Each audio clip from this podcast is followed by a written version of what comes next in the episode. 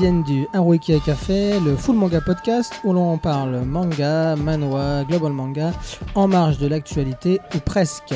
Nous sommes en 2019 et je suis Ocho-san, en live du Kensington Café à Nancy. Et pour m'accompagner, il y a Nico.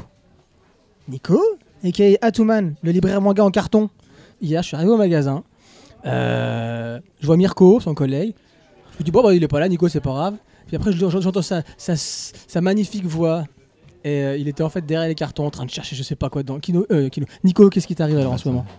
Alors là, tu vois, c'est ce qu'on appelle la fin d'année. La fin d'année, on l'entend régulièrement. Ça, c'est le genre de truc qui, m'agace de la part des, des, éditeurs, des représentants et autres. Ils me disent Non, mais on comprend.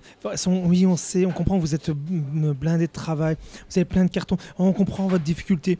Alors, si tu la comprends, notre difficulté, arrête de nous en envoyer, arrêtez de nous en sortir autant. Mais punaise, on est en train de crever sur les cartons. Non, mais c'est de pire en pire chaque année. Et là, là, là, c'est simple, je pourrais faire une muraille, la muraille de Chine, rien qu'avec des cartons que je reçois. J'ai tellement de cartons que je, je suis obligé de les laisser dans les cartons à côté pour pouvoir les travailler. C'est fou, quoi. Je n'ai plus de place. Et en plus de ça, j'ai Animes qui arrive. Enfin, là, quand le podcast va sortir, ça sera peut-être passé. Mais j'ai aussi un salon qui va se préparer. Donc, j'ai tout qui arrive de- du salon. Je- non, mais les enfants, j'en peux plus, là. Je, vraiment, je.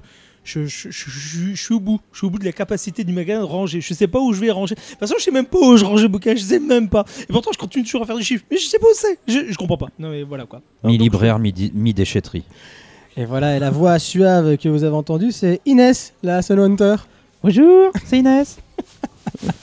Mais non, bien sûr, c'est- mais non, c'est Kino, le breton, Ouais. le breton naturaliste, installé dans notre belle Lorraine afin d'y étudier ces spécimens rares. Naturiste ou naturiste? Je sais pas trop en ce moment, il me fait un peu peur. Un peu des deux. Mi figue, mi. hein, voilà. Mi-raisin. mi-figue, mi-homme. Ah, ce podcast commence sur les chapeaux de roue. je Ah vous bah, dis. coucou à Inès quand même qui est pas là avec Oui, nous coucou aujourd'hui. Inès qui est pas là avec nous, euh, qui est pas avec nous aujourd'hui, effectivement. On pense à toi. Euh, au programme de cet épisode 8 d'Arukiya, nous aurons, eh oui, le, le, le, le- le manga qu'on attend depuis tellement longtemps, Ranma 1,5 de Rumiko Takahashi, shonen, en un tome double Ah oui. pour l'instant. Oui, shonen, oui. Ok. Un tome double en cours chez Glénat qui ressort, donc c'est une nouvelle, euh, nouvelle édition, ils l'appellent Perfect, ils aiment bien ça, Perfect. Hein, voilà. Ah, pardon. Isabella Bird de Taiga Sasa, un Mm. Kizuna, Ma hein, copine. c'est une nouvelle, une nouvelle- un Kizuna en un tome en cours chez Kiun. Euh, ensuite, nous aurons Old Man de Chang Sheng euh, en 4 tomes, c'est un manhwa fini, donc 4 tomes finis pardon, chez Kotoji Édition Asian District. Nous enchaînerons sur Smoking Parade de Jinzei Kataoka et Kazuma Kondu. C'est Dark Kana, donc on va dire un shonen up, on va dire, en un tome en cours chez Dark Kana. Et Ajin, on terminera avec Ajin. Euh, oui, Ajin, vous vous dire, mais ça fait deux ans que c'est sorti. Oui, oui, mais on, attendait, on attendait la, sortie du dixième tome pour pouvoir, euh, pour pouvoir nous exprimer dessus. Ça fait longtemps qu'on en parle en backstage. Donc Ajin de Gamon Sakurai et Tsuina Miura. C'est un seinen en 10 tomes en cours chez Glénat. Mais tout d'abord, c'est l'instant pilule où l'on parle de nos lectures en cours. Ces pilules bonnes pour la santé, mauvaises pour l'éducation.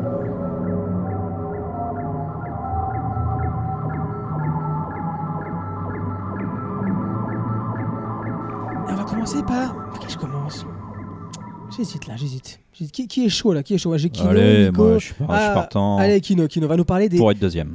Pour une deuxième. Non, bah, on sera premier. Les enfants de l'araignée de Mario Tamura. Sorti Alors. chez Casterman. C'est beau, c'est rouge. Ouais, on parlera un peu de l'édition juste à la fin. Euh, rapidement l'histoire, on est euh, post-apo, post-guerre nucléaire, anticipation, dystopie. euh, on rigole pas, c'est triste, le monde est, dur, euh, fascisant, tout ce que tu veux. On suit des gamins qui ont été enlevés d'une ville pour être mis dans un centre de redressement et qui arrivent à s'enfuir de ce centre de redressement pour aller dans une ville souterraine et découvrir un peu, de manière on va dire assez classique, euh, qu'est-ce qui se cache derrière le fonctionnement de la société Parce qu'il y a forcément pas, c'est pas vraiment un complot, mais voilà, il y a quelque chose et il faut trouver ce que c'est. C'est alors bon, là je vous fais l'histoire en gros, mais il n'y a pas vraiment beaucoup plus à dire. C'est assez classique, c'est déjà vu et revu. hein. Franchement, s'il fallait croiser un peu comme ça des, deux trois œuvres pour dire ouais, ça ressemble un peu à ci à ça et ça je mettrais allez euh, Akira parce qu'on a trois gamins qu'on suit Euh, je mettrais un peu Blame euh, parce que les dessins sont un peu comme ça un peu étirés un peu un très trait, ouais, un trait assez fin, fragile, et puis il y a ce côté un peu souterrain, et tout ça. Bon, euh, pas SF hein, par contre, hein. vraiment anticipation. Il n'y a pas de truc futuriste trop euh, de, de voitures volantes, de la laser ou je ne sais quoi. Et, euh, et puis je mettrai un peu soleil vert. Mais là, j'en dis pas plus parce que sinon je vais finir par spoiler l'histoire. Ah, déjà ceux qui ont lu soleil j'ai vert, il, pourrait- il pourrait vert, savoir. déjà. Bon, alors vas-y, on, en- on mettra un bip euh, pendant le. hein, quand tu referas le montage, tu mettras un bip sur euh, soleil vert. Ouais. Et, euh, Et donc c'est beau, c'est rouge. C'est pas moche. C'est un genre, euh, voilà, c'est pas vraiment le, le style graphique, c'est pas le style actuel euh, qui est à la mode, très anguleux, très, voilà, euh, très propre, très chiadé. Là, c'est plutôt, euh, Un peu fouillis. ouais, pas tant que ça. Et puis c'est très, il y a beaucoup de moments où c'est pas très lisible quand même. hein. C'est un peu compliqué de voir ce qui se passe. Alors même pas que dans les scènes d'action. hein. Des fois, il y a des cases, tu te demandes un peu ce que tu vois. C'est pas plus dérangeant que ça. Ce qui est vraiment pour moi le plus dérangeant, c'est qu'il y a absolument rien de neuf euh, voilà, sous le soleil. quoi. C'est vraiment euh, extrêmement classique. Les individus, le déroulement de l'intrigue, la résolution, ce qui se cache derrière. Parce que c'est un one shot. hein. Ouais, c'est un one shot et du coup, bah, tu le lis, c'est sympa, mais sans plus, vraiment sans plus. Euh, si ce n'est des gens à la limite qui sont pas familiers avec le avec la- l'anticipation, euh, qui n'ont pas vu ou lu ces vieux mangas ou vieux films, ou comme on fait un peu moins d'anticipation maintenant de manière générale, je trouve. Euh, voilà, ça, ça peut être intéressant si on est assez vierge de plein de voilà de plein d'œuvres. Sinon, vraiment sans plus, et d'autant plus sans plus, on peut le dire comme ça un peu, Non, elle est très plus plus. que l'édition, alors One est très cher quand même, parce que c'est un format moyen, mais c'est 27 euros quand même. Et on est dans les 400 pages euh, de mémoire, donc c'est pas non plus... euh, Pas les Disney Blood. Ouais, et puis bah, je, je veux dire, quand tu prends un Planète à 35 euros, je sais plus combien t'as de pages, enfin je sais même pas s'il a 35, il a 35 Ouais, Nico, le 35 Planète euros, je crois, la planète. Il me semble. hein. Je crois que c'est ça, 35. Ouais, bon là tu sais pourquoi tu les mets quand même. Parce que t'as vraiment un gros pavé. Là c'est quand même 27 euros. Alors on pourra toujours dire oh, l'édition est belle. Mais oui, mais non en fait c'est juste une couverture en dur. Euh, bon, après C'est ce, qui est surprenant quand tu me l'as montré, je l'ai Oui. pris en main, il est super léger quoi. Ouais bah oui bah ouais parce qu'il y a pas grand chose dans 400 pages. Ouais, c'est ça. Le papier est pas ouf. euh, les- enfin le, je veux dire le l'encre. Enfin on a vu des noirs plus profonds, plus denses, des choses plus intéressantes. Même chez Casterman, je pensais. Enfin on en parlait juste avant chez Sensu qui est très très beau. Moi je trouve euh, l'édition. euh, Enfin pas le, le- le- pas le packaging quoi, mais l'impression réelle est vraiment très très belle. Euh, là, c'est vraiment pas le cas et ça, je comprends pas en fait ce tarif.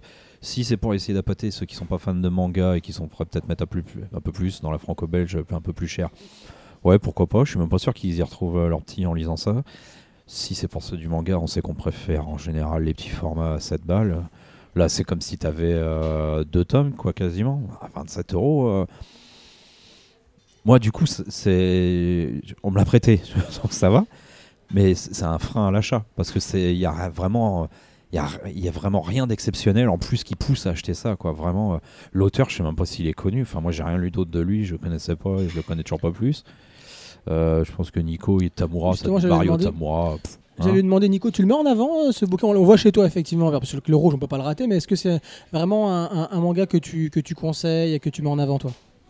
Alors, il est mis dans les grands formats du côté où je mets les Casterman. Malheureusement, comme je l'ai jamais lu, je ne peux même pas savoir de quoi il parle. Donc, quand je ne connais pas, c'est vrai que j'ai des difficultés à en parler.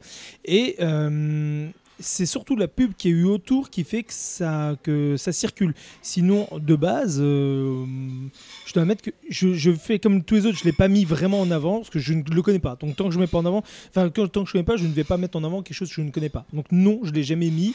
Et oui, j'ai trouvé que la première fois que je l'ai eu, euh, alors le, côté de la, de couverture et autres, le côté dur, me trouvait ça hyper intéressant. Je suis ah, bah, là, ils ont essayé de vraiment faire un truc beau, joli, travaillé. Et comme tu le dis, je l'ai pris entre main. Je me suis dit, mais attends, c'est quoi ce grammage? Le, le papier, il est tout pourri dedans, c'est pas possible. Et euh, quand je regarde, j'ai l'impression qu'il jaunit déjà dès le début. Là, c'est pas très longtemps depuis longtemps. Et vendu jauni. Et, là, et- et- et ça commence déjà à, à- à- à passer de couleur. Donc je sais pas, ils ont dû prendre vraiment un papier, je vais pas dire bas de gamme, mais le plus léger possible pour que ça se peut. Mais en même temps, il faut les comprendre. Récupérer un stock de chez J'ai lu. Il n'y a pas que ça, non. C'est si on utilise du papier trop lourd avec des, livres pareils, ça devient trop lourd pour l'envoi, la préparation, la fabrication, l'entretien, le tout, enfin tout le, le stockage est grand, ça coûte trop cher. Donc prendre un grammage légèrement plus bas pour essayer Ah oui. de faire, c'est comme euh, Planète. Planète, tu le prends, il est hyper léger. Il est léger, il est, il est pas Oui, chiant. pour sa taille, oui. Après, ça, c'est une autre chose. C'est pas une Nice, on c'est Branque, ça, c'est un autre débat. Mais euh, oui, parce que c'est pour moi le pire éditeur qui existe dans ce bas monde. Euh, Ils vont être contents chez Casterman parce qu'ils prennent rien pour l'instant, voilà. Et, quasiment. et Casterman, là, sur le coup, je, je suis assez étonné parce que, comme tu l'as dit très justement, il y a eu des éditions qui sont très belles, qui sont sorties. Ils ont sorti, effectivement, euh, comment ça s'appelle en Pline, qui est très très belle. Ils ont sorti, comme tu disais juste avant, Sensu, qui était très belle. Bah, ils Ils mieux dans les petits formats, presque. 51 et compagnie. Ils ont vraiment de Enfin, belles choses. moment, le, le LSC des est vraiment magnifique. Ils ont sorti de très très belles choses. Et même tout ce qui est Taniguchi, c'est un super Là, beau oui, papier. Mais là, et ça, ça coûte 25 balles. Donc là, tu vois, à ce prix-là, cette qualité, sur le coup, je me suis dit, Ouais. alors soit vous avez essayé d'économiser un maximum pour en tirer un minimum, ou soit la licence vous a coûté tellement putain cher que vous êtes dit, oups, bon, bah on va essayer d'en tirer un maximum. Eh ben là, j'aimerais je- savoir. Je, Je sais suis pas. même pas sûr parce que, enfin, peut-être, hein, mais je, je, je, je suis pas sûr du tout de moi sur ce coup-là, mais il me semble quand même que c'est pas un manga récent, quoi, au Japon, en plus. Alors, c'est pas parce que c'est pas récent ouais, que que ça va soit pas, que ça ça. va pas coûter. oui, ça, C'est pour ça que même d'ailleurs, il y a beaucoup de mangas qui ne sont pas récents, qui sont justement difficilement sortis en France. Le, quand il y a des vieilles séries qui sont des cartons au Japon, pour acheter les droits et les licences, ça coûte extrêmement cher. Et il y a même d'autres problématiques. Des fois, c'est plusieurs ayants droit, ou des fois, l'auteur, ça a déjà arrivé que l'auteur soit mort. Donc les ayants droit, c'est la famille. Donc il faut que toute la famille signe les accords pour. Donc c'est toujours très compliqué.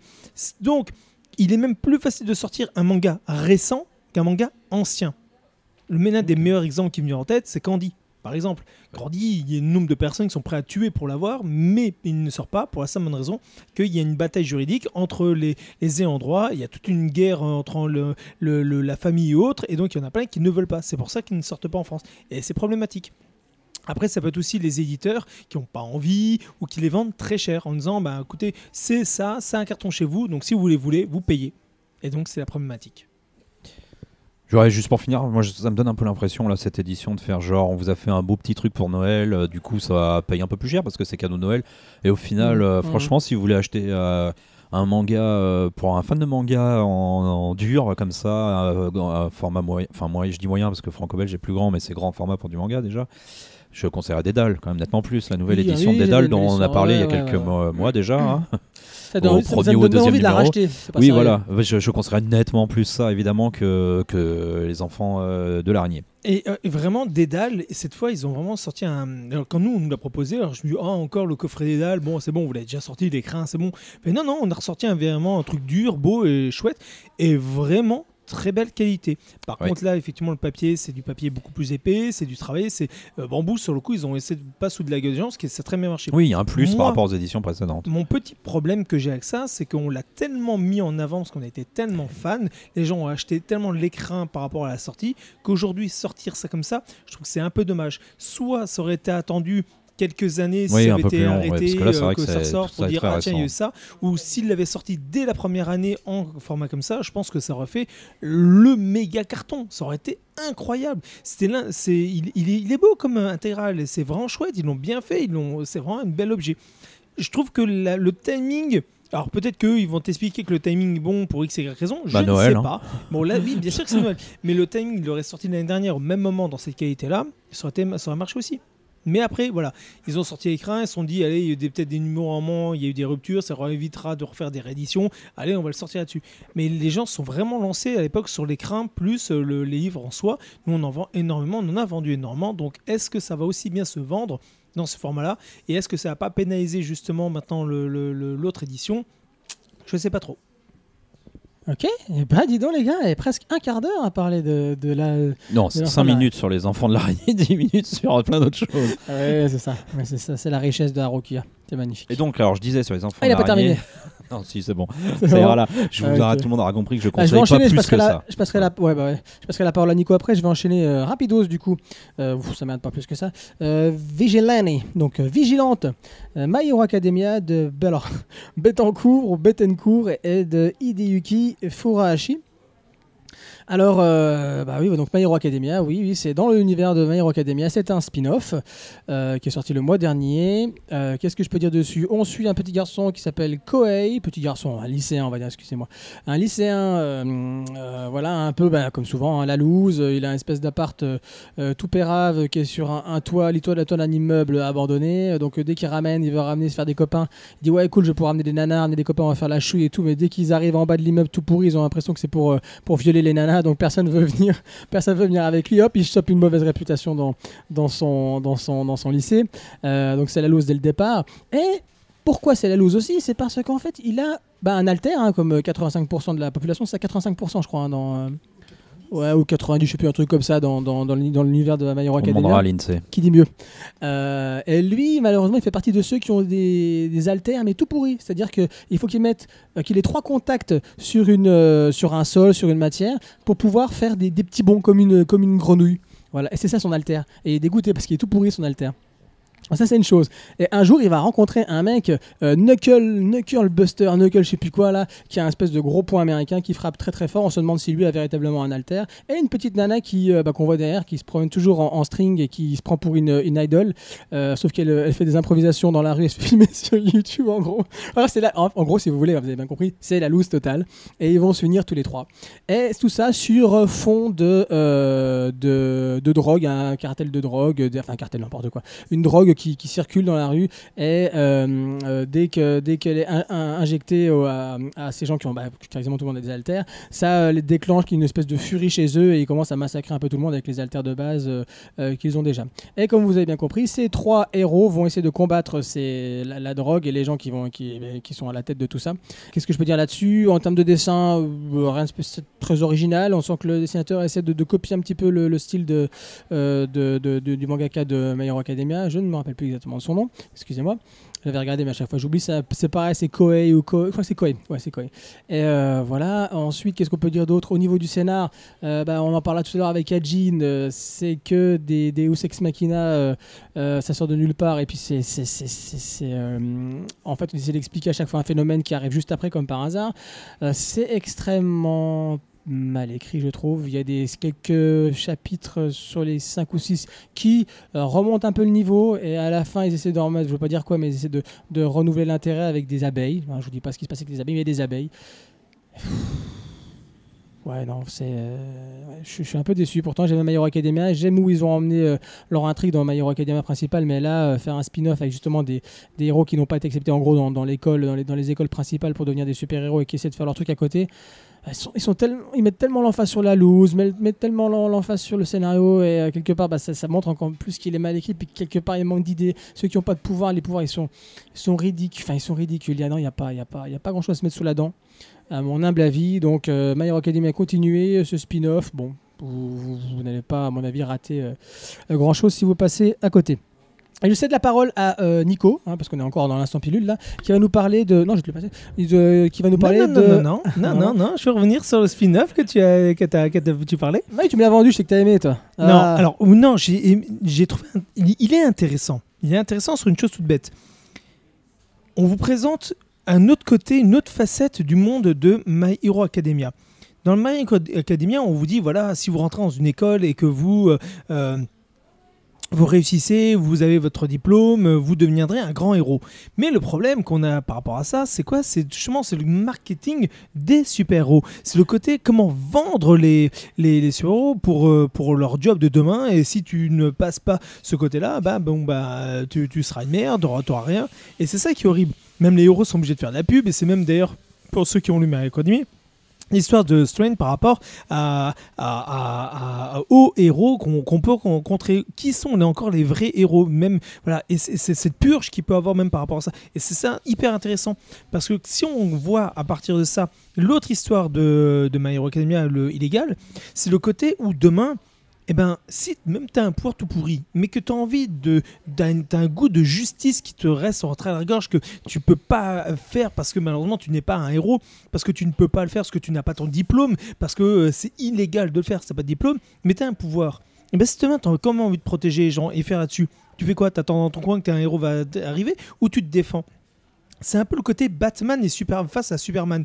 Le, le My Hero Academia, c'est un peu le syndrome Superman. Super beau, il faut que tout soit clean, propre, net, mis devant tout le monde, devant les caméras. Ce côté, waouh, ils sont beaux, ils sont grands, ils sentent le sable chaud. Et le côté, pour illégal, c'est le côté, voilà, c'est c'est les bas-fonds, c'est c'est les ordures de la ville. C'est exactement ça. Et c'est comment demain tu essaies de défendre les gens, même si oh, tu dois pour ça combattre les vrais héros.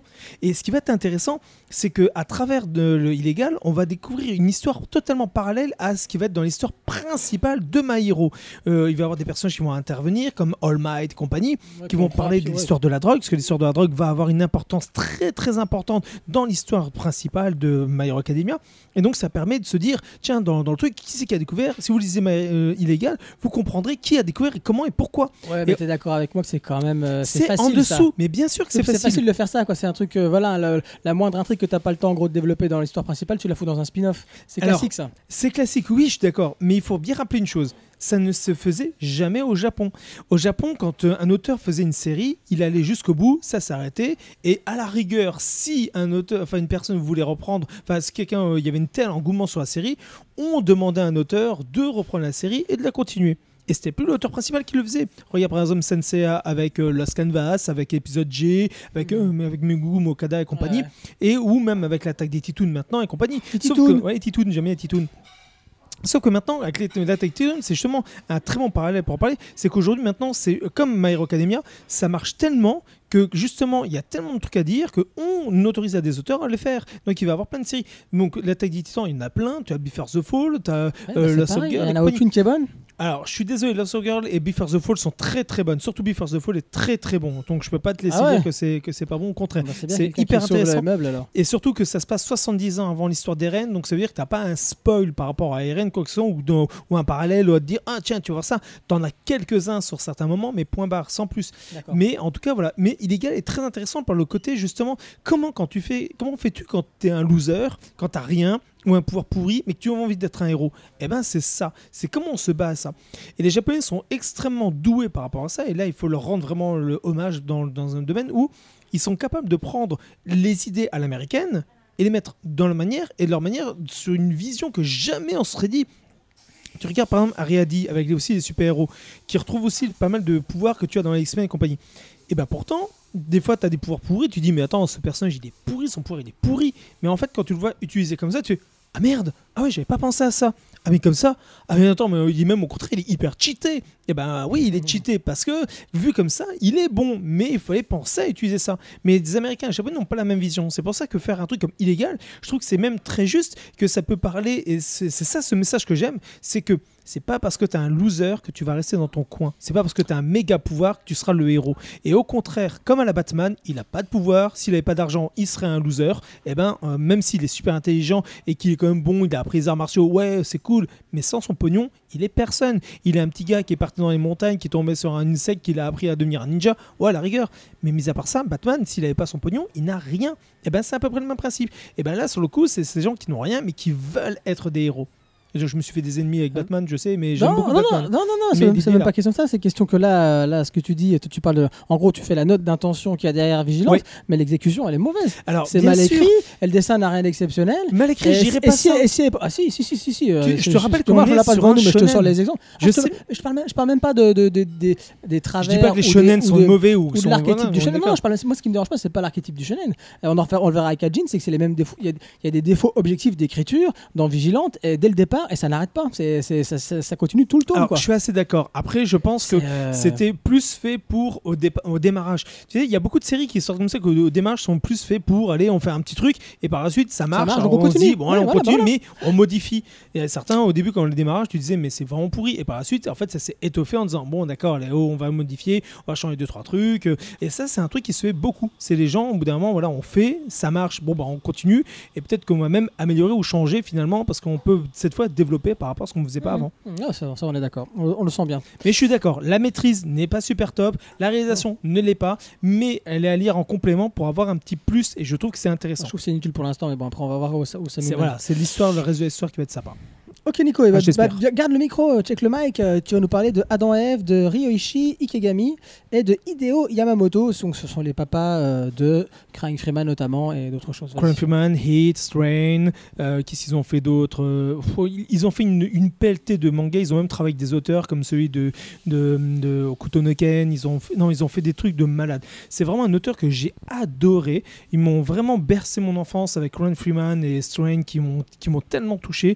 Euh, Pour ceux qui l'ont lu, mais on a une rage qu'on n'a pas pu avoir la fin, qui est tout simplement l'une des meilleures séries de Yakuza que je connaisse.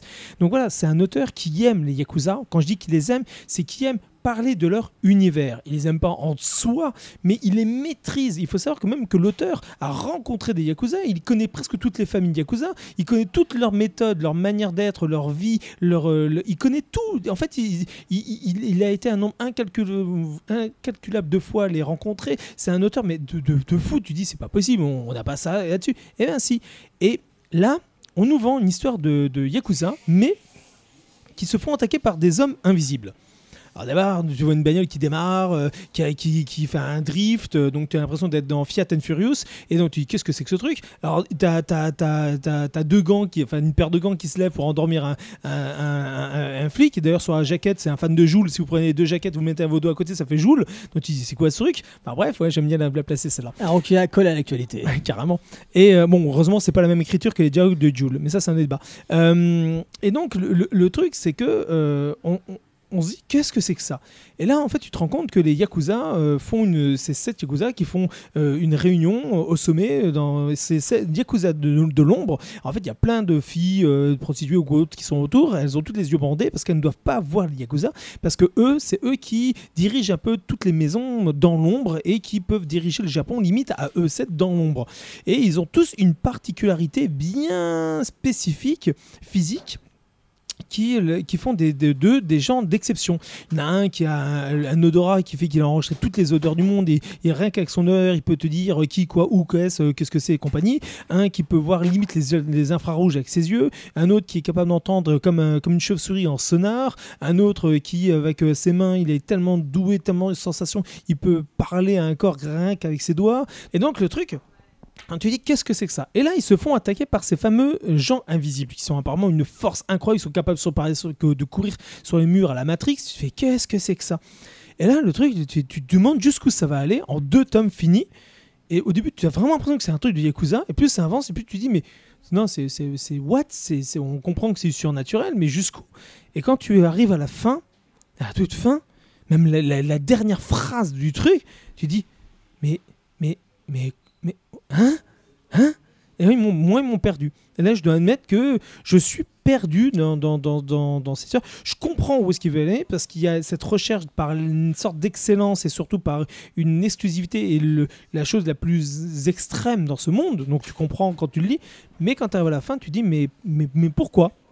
Et c'est dommage parce que ils ont encore je m'attendrais à des yakuza avec des hommes invisibles qui essaient de, de, de, de, de surprendre avec des trucs un peu ah ça aurait été sympa mais là C'est un vieil auteur, donc c'est un vieux manga. ouais Non, non, il n'y a c'est pas une un vanne en manga. fait, c'est une question. Non, non, hein. c'est un manga C'est qui est de- assez. il date, il, quoi. il est pas, il est pas très vieux, il est pas particulièrement vieux, mais l'auteur est un vieil, un vieux auteur. Oui, un vieil auteur, mais son manga est assez récent au Japon. Et c'est pour ça que je ne comprends pas. En deux tomes faire ça. Je sais pas à quel moment il s'est dit tiens je vais faire ça avec, euh, avec un truc surnaturel Adam et Ève et ça porte très bien son nom mais je vous en parlerai pas plus. Mhm. Alors. Ok, ok. C'est bon? Ouais malheureusement. Kino? Non, mais du coup, alors, on conseille quoi pour ceux qui connaissent pas cet auteur là? Parce qu'il nous reste quoi de disponible? Alors rien. Voilà.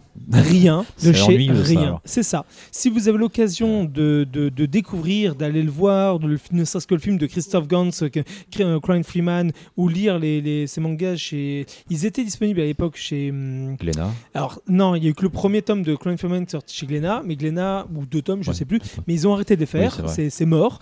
Et toute la suite, c'est en, 8-10 tomes, et c'est euh, en fait, c'est un éditeur qui est mort, qui les avait fait à l'époque, et c'était chez. euh, alors, si je dis pas de conneries, alors il y a eu deux éditeurs qui les ont sortis régulièrement. C'était euh, euh, Camille, donc l'éditeur qui. je, je sais plus qui c'est qui faisait ça. Enfin bref, il y a Camille qui le faisait ça, et CBD avec euh, qui les faisait. Et les deux sont, sont morts, ils ont arrêté. L'un est en, arrêt judiciaire, enfin ils ont dû arrêter, et l'autre a décidé d'arrêter sa collection. Et c'est vraiment dommage parce qu'ils avaient sorti des trucs extraordinaires. Moi, les deux mangas, enfin les trois mangas que je conseille de cet auteur, surtout les deux principaux, vraiment extraordinaires, Crying Freeman et Strain. Les deux là sont pour moi indissociables à lire dans l'univers des Yakuza avec une ambiance, une, écriture, une création incroyable, c'est ça. C'est une maîtrise, on a l'impression, quand on le lit, de voir un film.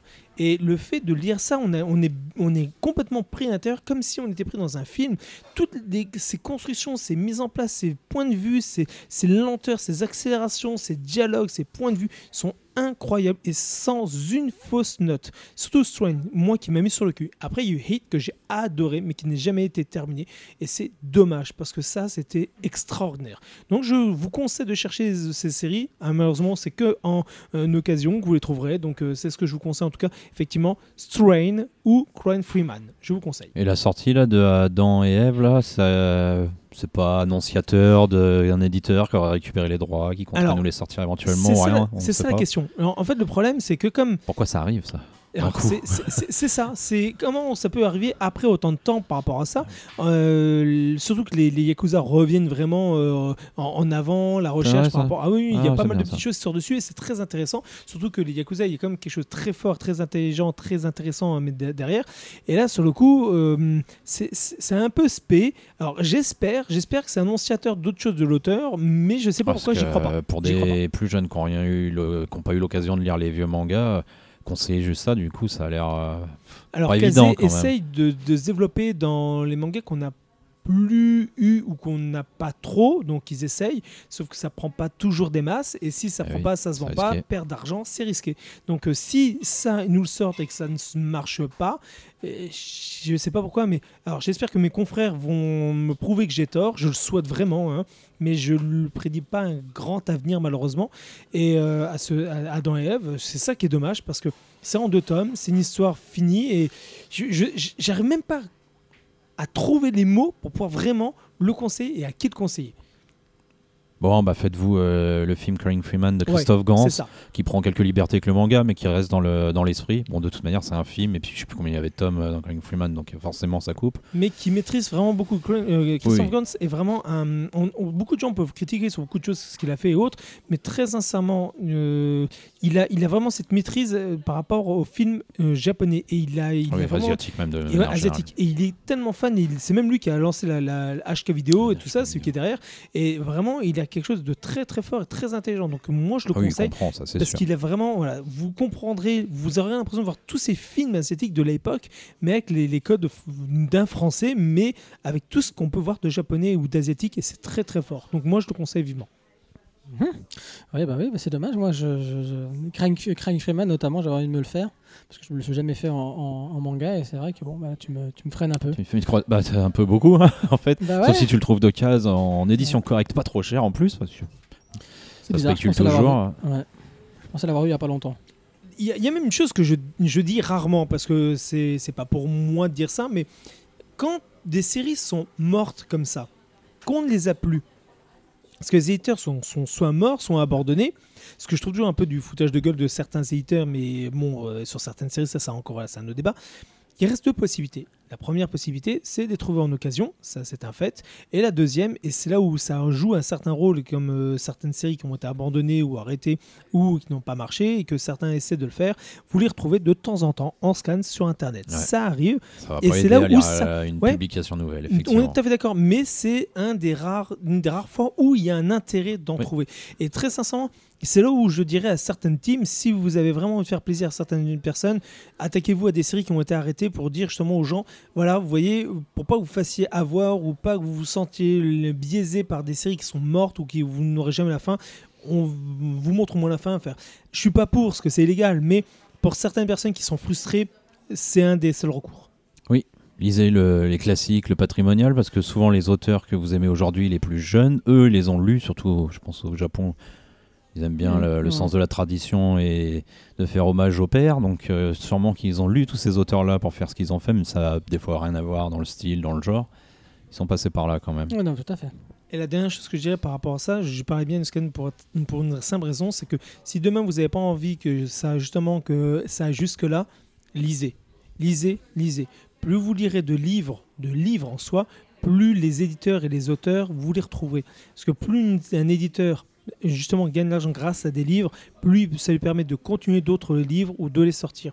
Donc plus vous lisez, plus vous entretenez le fait qu'un jour vos séries que vous attendez, que vous chérissez, que vous rêvez de voir en France arriveront. C'est pour ça que je dis toujours lisez, lisez, lisez, lisez.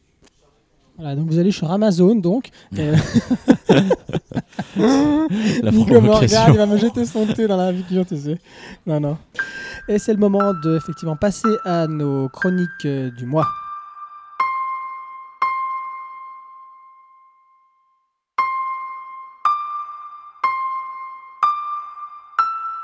Et on commence avec Radma 1,5 de Romiko Takahashi. Tout Romiko Takahashi, on en a parlé rapidement euh, en introduction parce qu'il y avait chez Glénat aussi Mm. euh, une espèce de recueil. Oui, un d'histoire beau petit bouquin qui était sorti. Voilà, une belle édition, ouais, très très sympa. C'était oh, le titre tout, tout bizarre, 1000 or ou je sais plus, un truc. euh, W, un que t'arrives même pas. Jamais été capable de comprendre ce titre. C'est exactement, c'est fort quand même. hein. Bon, ok, donc Mais si. Ranma 1,5. Le beau Ranma est promis à une des quatre filles de la famille Tendo. Mais faut-il encore qu'il revienne de son entraînement d'arts martiaux en Chine? Je laisserai à Nico expliquer de quel art martial on parle. C'est sans compter la malédiction que lui et son père ont ramenée avec eux. En effet, lorsque l'eau froide les touche, ils se transforment. Ils se transforment en quoi? Ranma en fille, son père en... Panda. Merci. Le panda qui fait pan. Exactement, le panda qui fait pan. Va s'en suivre une suite de péripéties liées à ce changement de, de- de genre. Euh, genre, hein, on se comprend? Genre? Genre. Genre, d'accord. Et l'arrivée d'un autre shapeshifter, hein, comment on les appelle en français? À chaque fois, j'oublie le terme, c'est quand tu changes d'apparence. Il y a un terme en français, un métamo- métamorphe, c'est ça? Métamorphe. Voilà, un métamorphe, shapeshifter, on va dire ça. Qui lui a juré de se venger de Ranma. Je ne dirais pas en quoi il se transforme, hein, parce que ça, ça arrive quand même dans la deuxième, pas dans la- ouais, plus de la moitié, quoi. Donc je vais pas, je vais pas dire encore. Voilà. Donc c'est un manga sorti au Japon en 1988, c'est- j'avais 10 ans. N'ayez pas peur. On avait 10 ans. Il est encore moins, Nico. Euh, ouais. On, a- Ah ouais, on avait il 10 ans. avait nous. 8, oh là là, c'est- c'est ça. Et donc il nous revient ici en édition double, perfecte, hein, comme l'appelle Glénat, avec des onomatopées sous-titrées, une nouvelle traduction, le sens de lecture japonais, ça c'est vachement important quand même, Voilà. et des bonus. Euh, Ici on retrouve dans ce premier tome euh, double, je le rappelle, l'interview de Rumiko herself. Voilà. Oui, c'est une auteur. Oui, oui, exactement, merci. Tu, avec ma belle prononciation en anglais, tu as remarqué que... Voilà. Euh, qui va commencer dessus? Kino, Bah, Kino moi va- je viens. Oui, t'as dit l'eau chaude, mais c'est l'eau froide aussi en fait. hein. Ils font des va-et-vient voilà. entre. Non, non, euh, l'eau- froide les fait, les fait se transformer, euh, voilà, voilà, et l'eau chaude, ils reviennent, ils redeviennent. dans euh, leur stade voilà, euh, ça. initial. Donc euh, ça fait des va-et-vient. Donc, ouais. Donc, si t'as pas d'eau chaude, comment tu fais? Eh ben, tu, tu fais rien. Euh, Alors l'auteur est assez intelligente pour trouver plein de subterfuges Merci. et pour euh, parce que c'est un peu tout, enfin on va dire que c'est une- c'est- c'est- le genre c'est de la comédie quand même là avant Oui, tout c'est de rigoler. On parlait du Young GTO la dernière fois, maintenant on parle de Ranma demi. On est toujours dans. À chacun son humour. je- ouais, bah, ouais, bah, je- alors toi Ah, qui moi, je avais- trouve que c'est très proche, hein, Stan. Non, je trouve pas que c'est proche. Je trouve que c'est C'est la par même chose. par euh, par moment, c'est même un peu plus graveleux que GTO. On ne voit rien. Ou ici, c'est gratuit. c'est Comment tu parles de. Romico? Alors là, c'est le fan service de l'époque, c'est Je te gratos. défonce, mec. Eh non, mais moi je l'aime bien. hein. Je suis fan de Ranma 1,5. Moi, je suis pas venu, c'est pour souffrir, ok Ça me part bien cette chronique. Non, mais en fait, pour de vrai, il y a pas. J'ai j'ai le même problème, ou pas problème d'ailleurs, mais enfin, qu'avec euh, Young GTO, il n'y a pas des masses de choses à dire. euh, n'y a pas réellement de fond, quoi. C'est de la Et Pourtant, tu comédie. peux pas t'arrêter de tourner les pages. Oui, exactement. Oh, J'ai encore le chapitre, ah, puis je m'arrête. Puis, ah, Non, tu non, continues, tu continues. on les- Young GTO, je peux te dire que. des- je sais- Non, hein. si, si. Bon, on va pas revenir là-dessus, on va pas faire le bah, débat, bah, on l'a déjà fait. pas, Bah non, mais c'est lui qui me parle de Young GTO avec son humour. Oui, non, mais moi, c'est pas pour, pas pour en faire pour une polémique. Moi, c'est parce que j'aime bien les deux. Parce qu'ils me font un peu- le, même effet, et puis c'est une autre époque. Et, alors déjà, n'ayez pas peur du fait que ce soit d'une autre époque, même si les dessins sont moins actuels, ils sont très très beaux, ils se regardent très bien. Et puis c'est surtout c'est une comédie, donc ça passe bien. C'est pas c'est pas lourd. euh, d'un sens auteuriste, c'est pas sur une société Ah non, non, qu'on connaît pas, parce que là, de toute manière, ce, qui- ce dont il parle de la société du Japon, ça va, quoi. C'est, même plus simple et ça aborde beaucoup moins de choses que Young GTO, par exemple. Et euh, j'arrête de comparer pour, les- pour t'énerver, euh, Stan. Mais Je euh, suis une victime. voilà, c'est de la comédie, je l'ai déjà dit euh, la dernière fois. Euh, ce qui compte, c'est avant tout le rythme pour moi, du coup. Et là, ça enchaîne très très bien. Les quiproquos sont très très bons. Comment euh, inventer des situations pour faire passer euh, d'un état à l'autre? Alors, des fois, c'est comment inventer une situation pour faire passer un état à l'autre. Et qu'est-ce qui va en découler? C'est des fois, on a besoin de le faire passer pour avoir l'action suivante. Alors, comment on va faire ce petit détour par de l'eau et ainsi de suite Euh, c'est très très bien fait. Ah, bon, alors après, franchement, si on a envie d'y voir du fond sur la théorie des genres euh, qui est très en vogue actuellement, bah, on peut aller chipoter. Enfin, pas chipoter, hein, il y en a qui diront qu'il y, avait, qu'il y a des Ah, choses à voir ou là. Plutôt, ouais, effectivement, ils sont contents. hein. Donc euh, oui, là ils vont être contents sur le mélange des genres hommes-femmes. là ils auront de quoi faire. Il y a des situations un peu gratos pour mettre la nana les seins à l'air. Je l'ai dit, c'est mon avis le fan service de l'époque.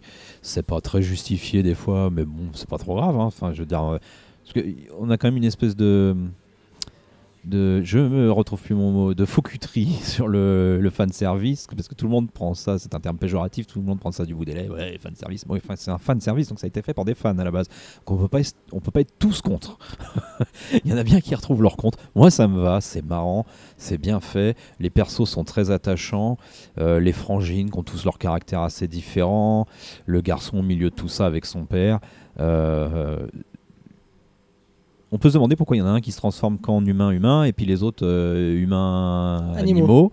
Je, je- moi, pour être, je l'ai jamais lu en fait. hein. C'est la première fois que j'ai lu le manga. J'avais vu le dessin Pareil, animé. Donc euh, je m'y retrouve complètement, même si je me souviens plus vraiment du dessin animé parce que c'était il y a plus de 20 ans. Et 30 Merde, ouais, je calcule bien. c'était il y a plus de 30 ans donc. Et, euh, et là, ils se demandent, mais ils ont quel âge les mecs qui nous parlent? Bah, pas beaucoup plus que, que ça. Et un peu moins que ça. Et.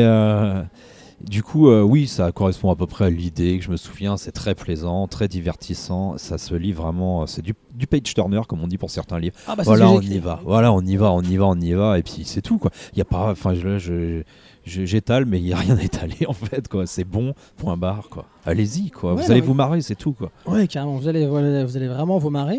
Et, euh, et c'est vrai que quand, quand j'ai lu ça, alors c'est pas pour faire mon, mon- mon ancien prof d'anglais ou je sais pas quoi, mais j'avais vraiment. oh, avez- il y en a qui, qui vont foutre de moi, mais j'avais l'impression, euh, surtout le, le- le setup, hein, le truc de départ, j'avais l'impression qu'on était chez Jane Austen.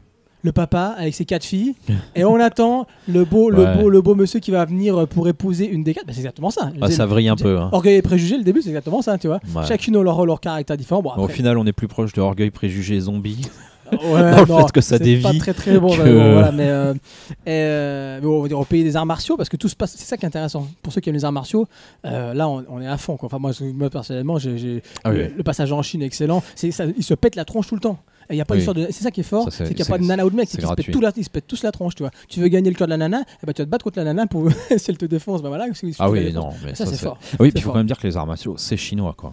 Oui. C'est vraiment Ouais, c'est c'est kung fu, euh, extrêmement après. chinois et, et d'ailleurs l'influence euh, chinoise là-dedans et dans ce manga Oui, est très très dans présente. hein. l'habillement dans tout dans tout dans tout dans tout ouais. Ce qui est assez marrant, enfin marrant et particulier parce qu'on connaît, enfin c'est la rivalité marche plus dans l'autre sens, mais enfin les Japonais se passent des Chinois pour faire leur, euh, leur univers Ouais, en général. Alors que là, ouais, c'est vrai que c'est. alors, euh, toi, Dragon Ball, à aucun moment, on sait que c'est à la, à la base, euh, voilà, euh, une histoire chinoise. oui. Le roi singe, à aucun moment, on le sait.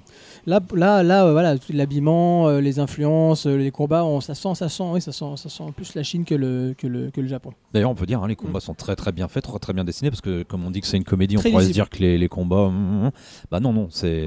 Très bien. c'est ça, quand tu vois que c'est maison Ika. Alors, je sais pas, je dis Ika, parce que moi, pour moi, c'est Juliette Je t'aime, excusez-moi les puristes. Alors, C'est maison Ikaku. I- J'arrive jamais à Ikoku, moi, c'est Ikaku, Ikoku. Voilà. Et c'est vrai que. moi, je- Oui, bah oui, c'est- mon dessin animé préféré. Je je dis à chaque, chaque, chaque épisode, je vais le dire, mais je l'assume. Et, et là, c'est vrai que euh, bah, pour le coup, il- pour moi, elle rajoute peut-être ce qui manquait, au, on va dire, à, à Maison Ikoku. Merci. Euh, merci, ouais, j'ai réussi. c'est les combats. Voilà. Et ça se frite tout le temps. Et la nana, c'est pas Juliette, euh, voilà, dont on était tous amoureux quand on était gamin, j'imagine, euh, qui attendait plus ou moins son, son prince charmant, qui ne faisait que bosser, qui attendait plus ou moins son prince charmant. Est-ce que ça va être François? Il s'appelait François, hein, excusez-moi. Ou Hugo, ou Hugo, bah oui, c'était Ouais. les noms, hein, voilà.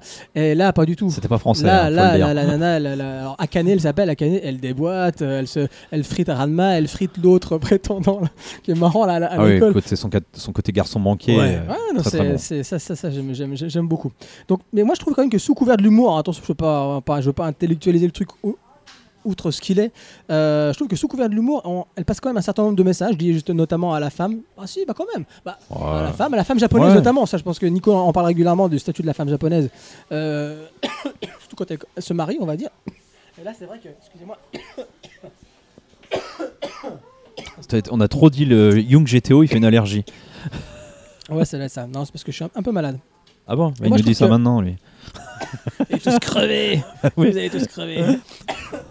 voilà, je suis de retour, enfin j'espère. On est très vieux dans cette équipe. Ouais, on va tous mourir.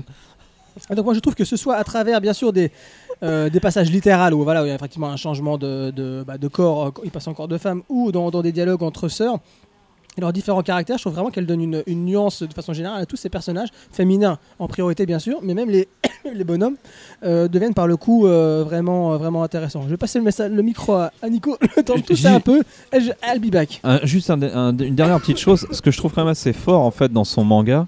Non mais on, en- on m'entend ou pas là? Il est en train de mourir à côté. il se il est tout rouge. Euh, non, ce que je trouve très fort, c'est euh, sa capacité, y compris même dans, enfin, à nous faire euh, accepter son univers, voilà.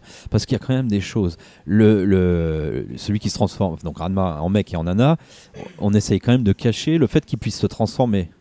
et que et qu'il devienne une nana quoi. On essaie, des gens pensent qu'il y a deux personnages, lui doit faire attention et tout.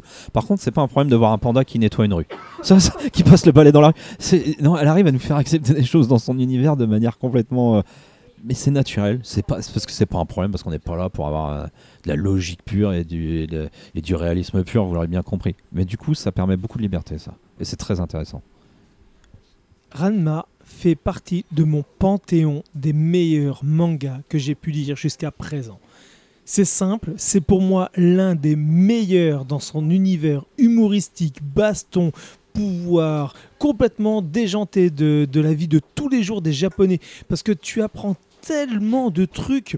Tu apprends leur nourriture, leur culture, les lieux, les paysages, les sorties, les bâtiments, euh, la manière de vivre, le- tu as tout.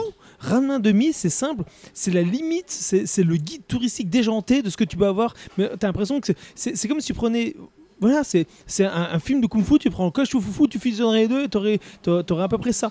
Et c'est complètement braque et je suis fan. Rumiko Takahashi est, un, est une génie dans, son style, dans son œuvre, dans, ce qu'elle est capable de faire.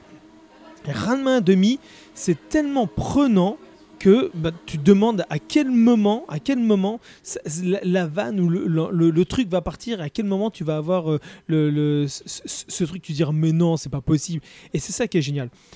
On te parle du Japon, donc tu as l'impression que tu es vraiment au Japon. C'est au début il y a un peu d'arts martiaux et compagnie, et plus tu avances, et plus tu te rends compte qu'en fait qu'il y a de plus en plus de choses. Mais c'est toujours la pointe, tu pourrais dire que ouais, s'il y avait une petite pointe de surnaturel, ça pourrait être carrément notre monde. Et c'est ça qui est fun, qui est complètement déjanté. Et ce que j'adore de Ranma, c'est vraiment ça. C'est la culture, c'est l'approche civile de, de- des gens, c'est l'approche euh, sociale, c'est l'approche, euh, comme je dis, donc culturelle, sociale, euh, économique. T'as as tout, c'est leur manière de vivre, leur manière de faire. Ils tiennent un dojo, euh, le- il y a ces histoires des mariages arrangés, les histoires de euh, de- d'amitié, de, vie, de, t'as tout, t'as tous les voyages, comment, pourquoi, et surtout, surtout, si vous avez vu le, manga, si vous regardez aussi le dessin animé, le dessin animé, les musiques, les ambiances sont tellement bonnes, sont prenantes, elles, vous tiennent au, corps, et euh, mais, mais c'est drôle. Et ce qui est bien, c'est qu'on va vous montrer tous les, tous les, hum, les, les, les- comment dire ça, toutes les facettes entre guillemets du Japon, aussi bien les bonnes que les mauvaises. Parce qu'on vous parle de certaines choses et quand vous, quand vous découvrez, bah, vous dites ah ouais mais non c'est quand même un peu, on prend un humour mais quand on se remet en, arrière c'est ah ouais donc en fait il y a ça. Ah ouais, ça, ça arrive à tel personnage. Ah ouais, en fait, c'est leur vie. Ah ouais, donc ils sont obligés de faire ça. Ben voilà. Et c'est basé sur toutes les cultures, aussi bien comme on a dit, tu as très bien dit, chinoise comme japonaise. Et là, les arts martiaux, les armes, les techniques, les lieux et autres, mais c'est- ça. Et c'est pour ça que j'adore Ranma 1,5. Ça te prend par la main, ça t'amène dans des endroits où tu te, as, limite envie d'être dans ce bahut de Ranma. T'aimerais voir les bastons entre, en- entre Ranma et, et- et tous les autres personnages qui vont apparaître, qui vont venir dans, dans, dans cette école au fur et à mesure complètement, mais de, de plus en plus braque. Et ben c'est ça. On a envie de le vivre, on a envie de le voir. Et Ranma 1,5, c'est, je le conseille, mais à 200%. Mon seul petit bémol, Non, laisse tomber. et voilà, j'ai un bémol, mais je peux pas vous le dire. Ah. Parce que si je vous le dis, je vous raconte la Ah bah oui. Bah, on, on en reparlera. euh, Je vous en reparlerai quand 15 vous tomes, l'aurez, c'est ça quand la série sera finie. Alors, normalement, elle est en 38 petits tomes et Ah elle oui, donc sera en en plus. 20, euh, Aïe, aïe, aïe. 20 attends, 22 tomes. Pourquoi je l'ai mis en. qui- 22. ouais, je- J'ai dû confondre avec Young GTO. Ouais, je- je- tiens, ouais, c'est en-. Donc, ça sera en 22 tomes. Donc, ça sera des formats un peu bâtards. C'est pas des tomes doubles, mais c'est euh, voilà, la perfecte. Donc, il y a Oui, oui. plusieurs de, de pages, mais c'est moins qu'un double. Mais c'est voilà. c'est- Mais, et alors, je suis super content qu'ils la sortent maintenant. Mais punaise, mais mince, parce que j'ai pas envie de dire d'autres mots euh, pour être vulgaire, euh, comme je pourrais être vulgaire avec, euh, avec Black Box pour vous donner un ordre d'idée. C'est non, c'est Il n'y a, rien- Pourquoi y a rien de perfect. C'est ça que tu veux dire alors déjà s'ils avaient sorti comme la version japonaise, que moi j'ai la version japonaise perfecte à la maison, donc euh, elle est superbe, je l'attendais comme ça. Elle est pas comme ça. Bon, allez, c'est pas bien grave. 10 ans, 10 ans.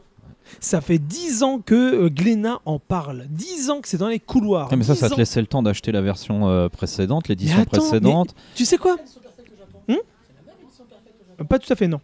C'est pour ça que je préfère la version que j'ai chez moi. Mais par contre, un truc tout bête, ça fait 10 ans. Pendant des, un moment, pendant quelques années, il y a eu plein de numéros de Ranma qui étaient en rupture. Ils ont même failli l'arrêter. Ils ont failli l'arrêter. Alors tu dis, mais si vous l'arrêtez, sortez-nous la version parfaite. Elle est déjà sortie, donc sortez-la nous. Et ben ils ont mis du temps. Après, ils l'ont réédité en disant, oh, bah finalement, ça demande. faut savoir une chose. Historiquement, Ranma 1,5, après Dragon Ball, est la deuxième série qui se vend le plus en France.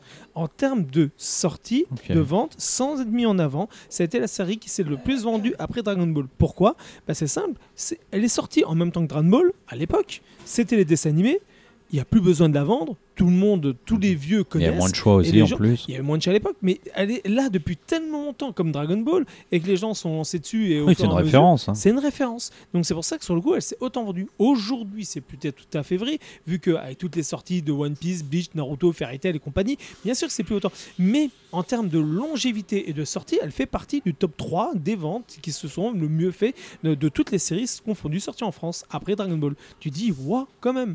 Et ben voilà. C'est pour ça que Ranma 1,5, bien sûr, je vous le conseille vivement. Le style est un peu rétro pour certains, mais au final, quand on est dans, on est tellement pris dedans, dans l'humour, dans le style, Ouais. que ben Dans une comédie en plus, ça peut passer plus ça. facilement, je pense. comédie, comédie romantique et baston, c'est génial. C'est Mais- vraiment puis génial. t- t'as raison, euh, je, je vais réinciter sur une chose que tu as dit. Je pense que nous, quand on était plus jeunes et qu'on, avec le club Dorothée, on a découvert le, ce qui se faisait au Japon. Je pense qu'il y avait deux choses très très fortes. C'est cette espèce de croyance absolue qu'ils ont dans la fiction où ils partent très très loin. Et je le dis, oui, peut-être un peu trop. Et je le dis souvent, les mangas, ce qui, euh, ce qui me plaît, c'est de découvrir une société dans ce qu'elle n'est pas, c'est-à-dire dans la fiction, dans l'évasion. Mais il y avait aussi ces mangas-là qui nous parlaient effectivement plus tranche de vie, plus découverte d'une culture qui nous a fait aimer un pays qu'on connaissait absolument pas, dont on parlait très très peu et dont on parle toujours très très peu en France, qu'on verra peut-être jamais pour certains, ça sera sûrement mon cas, mais qu'on qu'on connaît bien et ça fait quand même plus de 30 ans qu'on vit en connaissant cette culture, en apprenant des choses.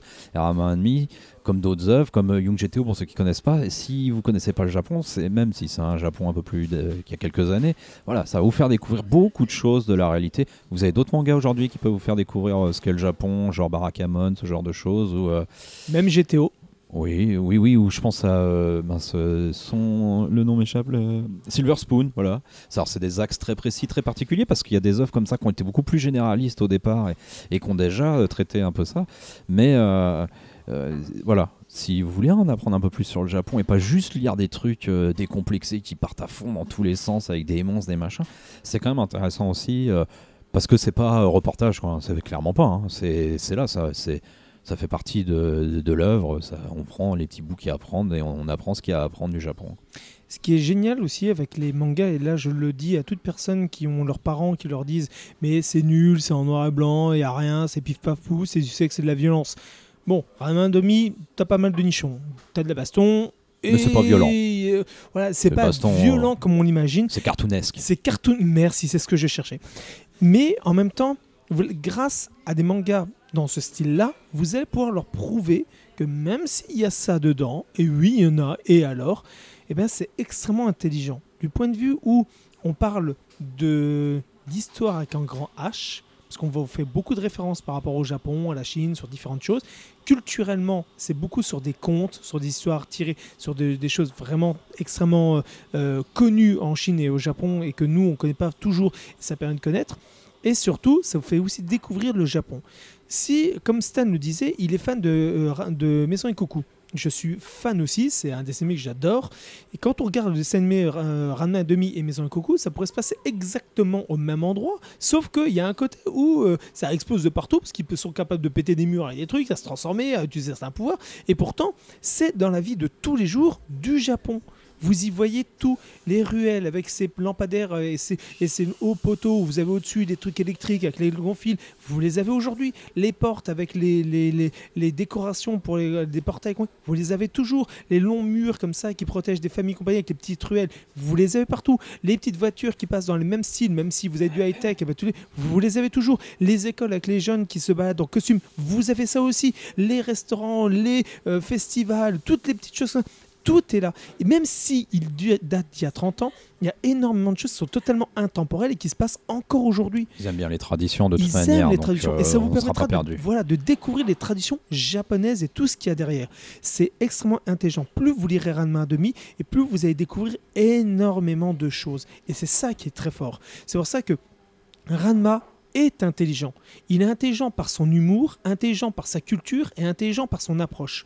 Parce qu'on ne dénigre pas, on, ne, se marre certes, mais on ne se moque pas, on ne dénigre pas et on ne fait pas de discrimination malgré ce qu'il peut avoir. Même si certains au début ils ont honte de leur transformation machin compagnie, plus vous avancez et plus en fait euh, tout le monde sait que tu transformes machin, tout le monde sait que tu es telle personne ou tel animal ou tel truc, tout le monde. Donc forcément au bout d'un moment quand ils se transforment, mais voilà, il n'y a plus de surprise, même les gens le savent. Au bout d'un moment ils les appellent, ils les encouragent au baston, ils les encouragent au truc. Et quand tu vois, même au bout d'un moment, au début le public, les gens ils sont un peu peur, apeurés de voir des trucs exploser. À la fin ils savent que c'est eux, ils savent que c'est ça. Donc c'est ça, c'est devenu, ça coule de source que ça devient limite la vie de tous les jours. Et c'est ça qui est intelligent, parce qu'elle est capable de te donner vie à une série complètement surréaliste dans quelque chose de réaliste. Et vraiment, Romiko Takashi est forte. Donc oui, Ranma, je le conseille à 200%. Je récapitule, donc il y a un tome sorti, un tome double, hein, quasi double.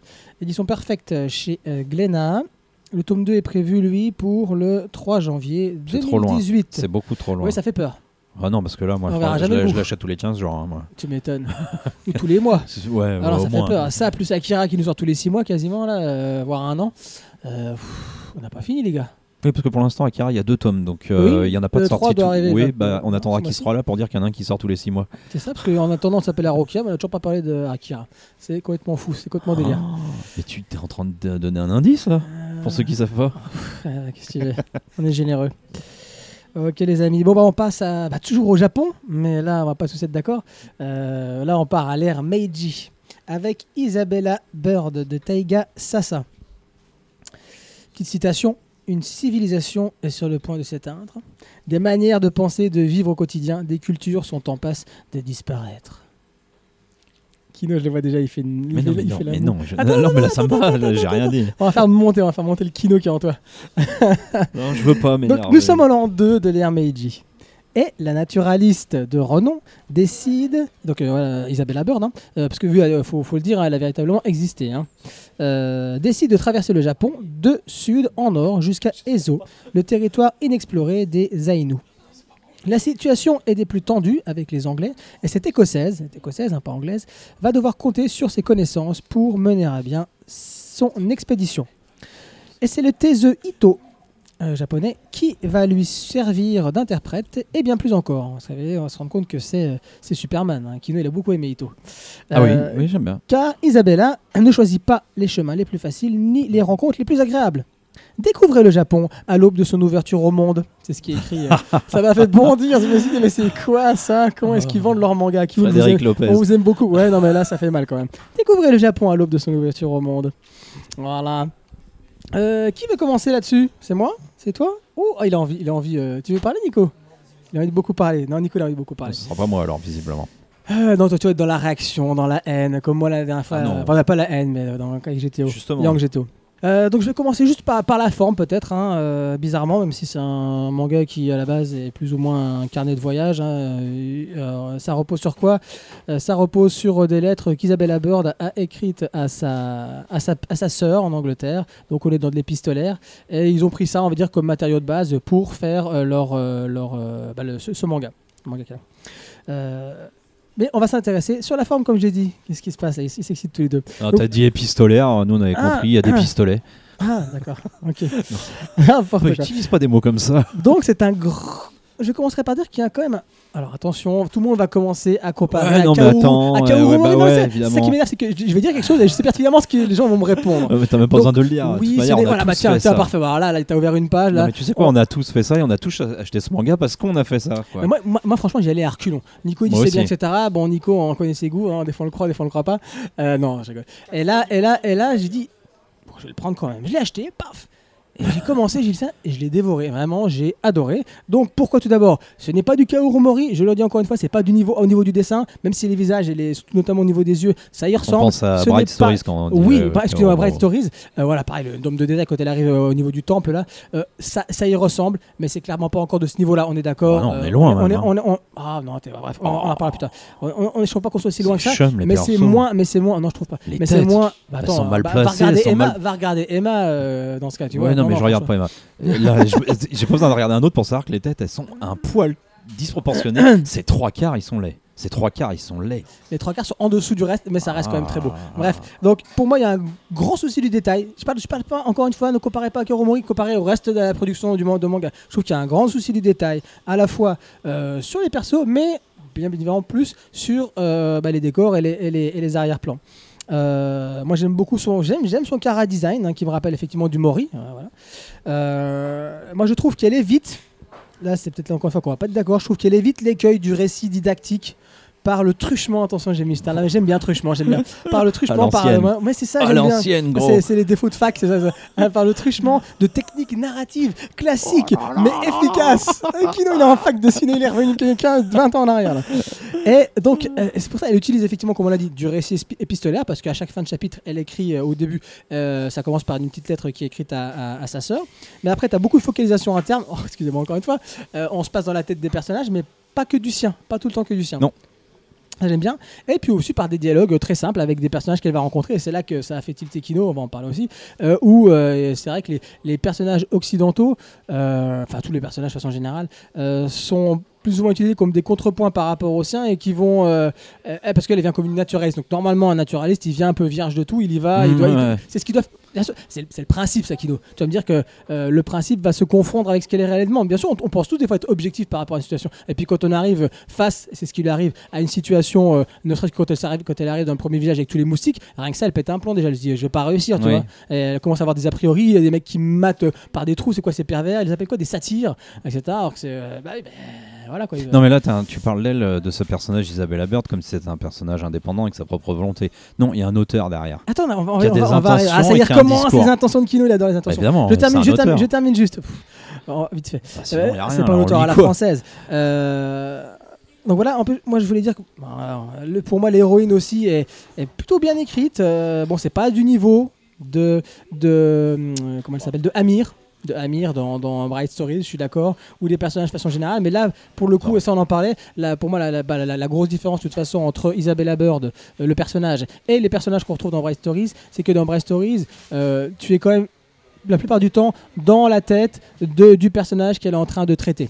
Euh, et Mais ça- en fait, il n'y a a pas de raison de les comparer. Attends, on va, attends, d'accord. Vraiment. On Ah, le fait, hein, moi aussi. hein, oui, mais bah ouais, pas- mais c'est- inévitable. C'est inévitable. Euh, et moi, je trouve que c'est les personnages, qui- contrairement à toi, je trouve qu'ils sont vraiment attachants. La petite fille, notamment, et ça, c'est la cérémonie pour ses premières règles. Moi, j'ai beaucoup aimé. Par contre, toi, t'as pas, t'as pas trop aimé. Si, euh, si, Ah, pas si. de- Moi, j'ai trouvé ça très beau. Ça m'a, ça m'a, Ah oui, ça, ça touché. mais- Et au final, parce Il que me prête des intentions. et au final, bah, j'ai le droit de le faire. Tu fais tout le temps, toi. Ah bah oui. Euh, je, vais, euh, je voudrais saluer l'engagement de, de Kiyun vraiment parce que moi je, je trouve que c'est Ça, Euh, C'est bien ce qu'ils font au niveau des femmes, qui s'est un petit peu montré. On sent qu'ils ils œuvrent là pour montrer des, femmes fortes, sans faire dans une espèce de, de féminisme aveuglé. Même si quand j'ai lu le tome 1 de la Reine d'Égypte, euh, ça faisait un peu ça quand même au début. Je t'avoue franchement que c'est ce qui m'a un peu. C'est pour ça que j'ai pas encore acheté le tome 2 et 3 que je demande à Nico qu'est-ce que ça donne parce que je... c'est vrai que le premier tome ça m'a fait un peu peur. Je trouvais que ça va tomber justement du- dans le féminisme un peu euh, bas- de bas étage. Alors que là dans Isabella Bird et dans d'autres personnages féminins qu'ils ont choisis, bah, dans Bryce Stories aussi, je trouve qu'ils en, ils en sont loin justement. Lis du Ogrette, tu seras pas embêté par le féminisme. Du quoi, du quoi, du quoi? Lis du Ogrette, tu seras pas Ouais. embêté par le féminisme. Why not, why not? Et la seule chose, là, on va se retrouver avec l'ami Kino, c'est euh, le, le bémol pour moi, c'est le découpage. Le découpage qui est extrêmement, extrêmement classique, qui peut et qui manque beaucoup de dynamisme. Donc c'est vrai que ça peut, ça, ça manque d'audace encore, encore, encore plus. Et c'est vrai qu'on on s'ennuie pas, mais c'est sûr que si vous cherchez euh, euh, des, petites touches, des petites idées, des petites marques d'auteur, euh, passez votre chemin. Là, le découpage est de, ce, qui- de ce qui est le plus classique. Mais j'avoue que j'étais agréablement, surpris et j'ai vraiment hâte de, lire la suite. Moi, j'étais, voilà, je suis parti vraiment. Elle m'a, happé. Je suis vraiment parti avec elle dans ce voyage au Japon à l'ère Meiji. Voilà, qui veut prendre la suite? Allez, j'y vais comme ça, je m'intercale entre les deux, vous redirez du bien à la fin.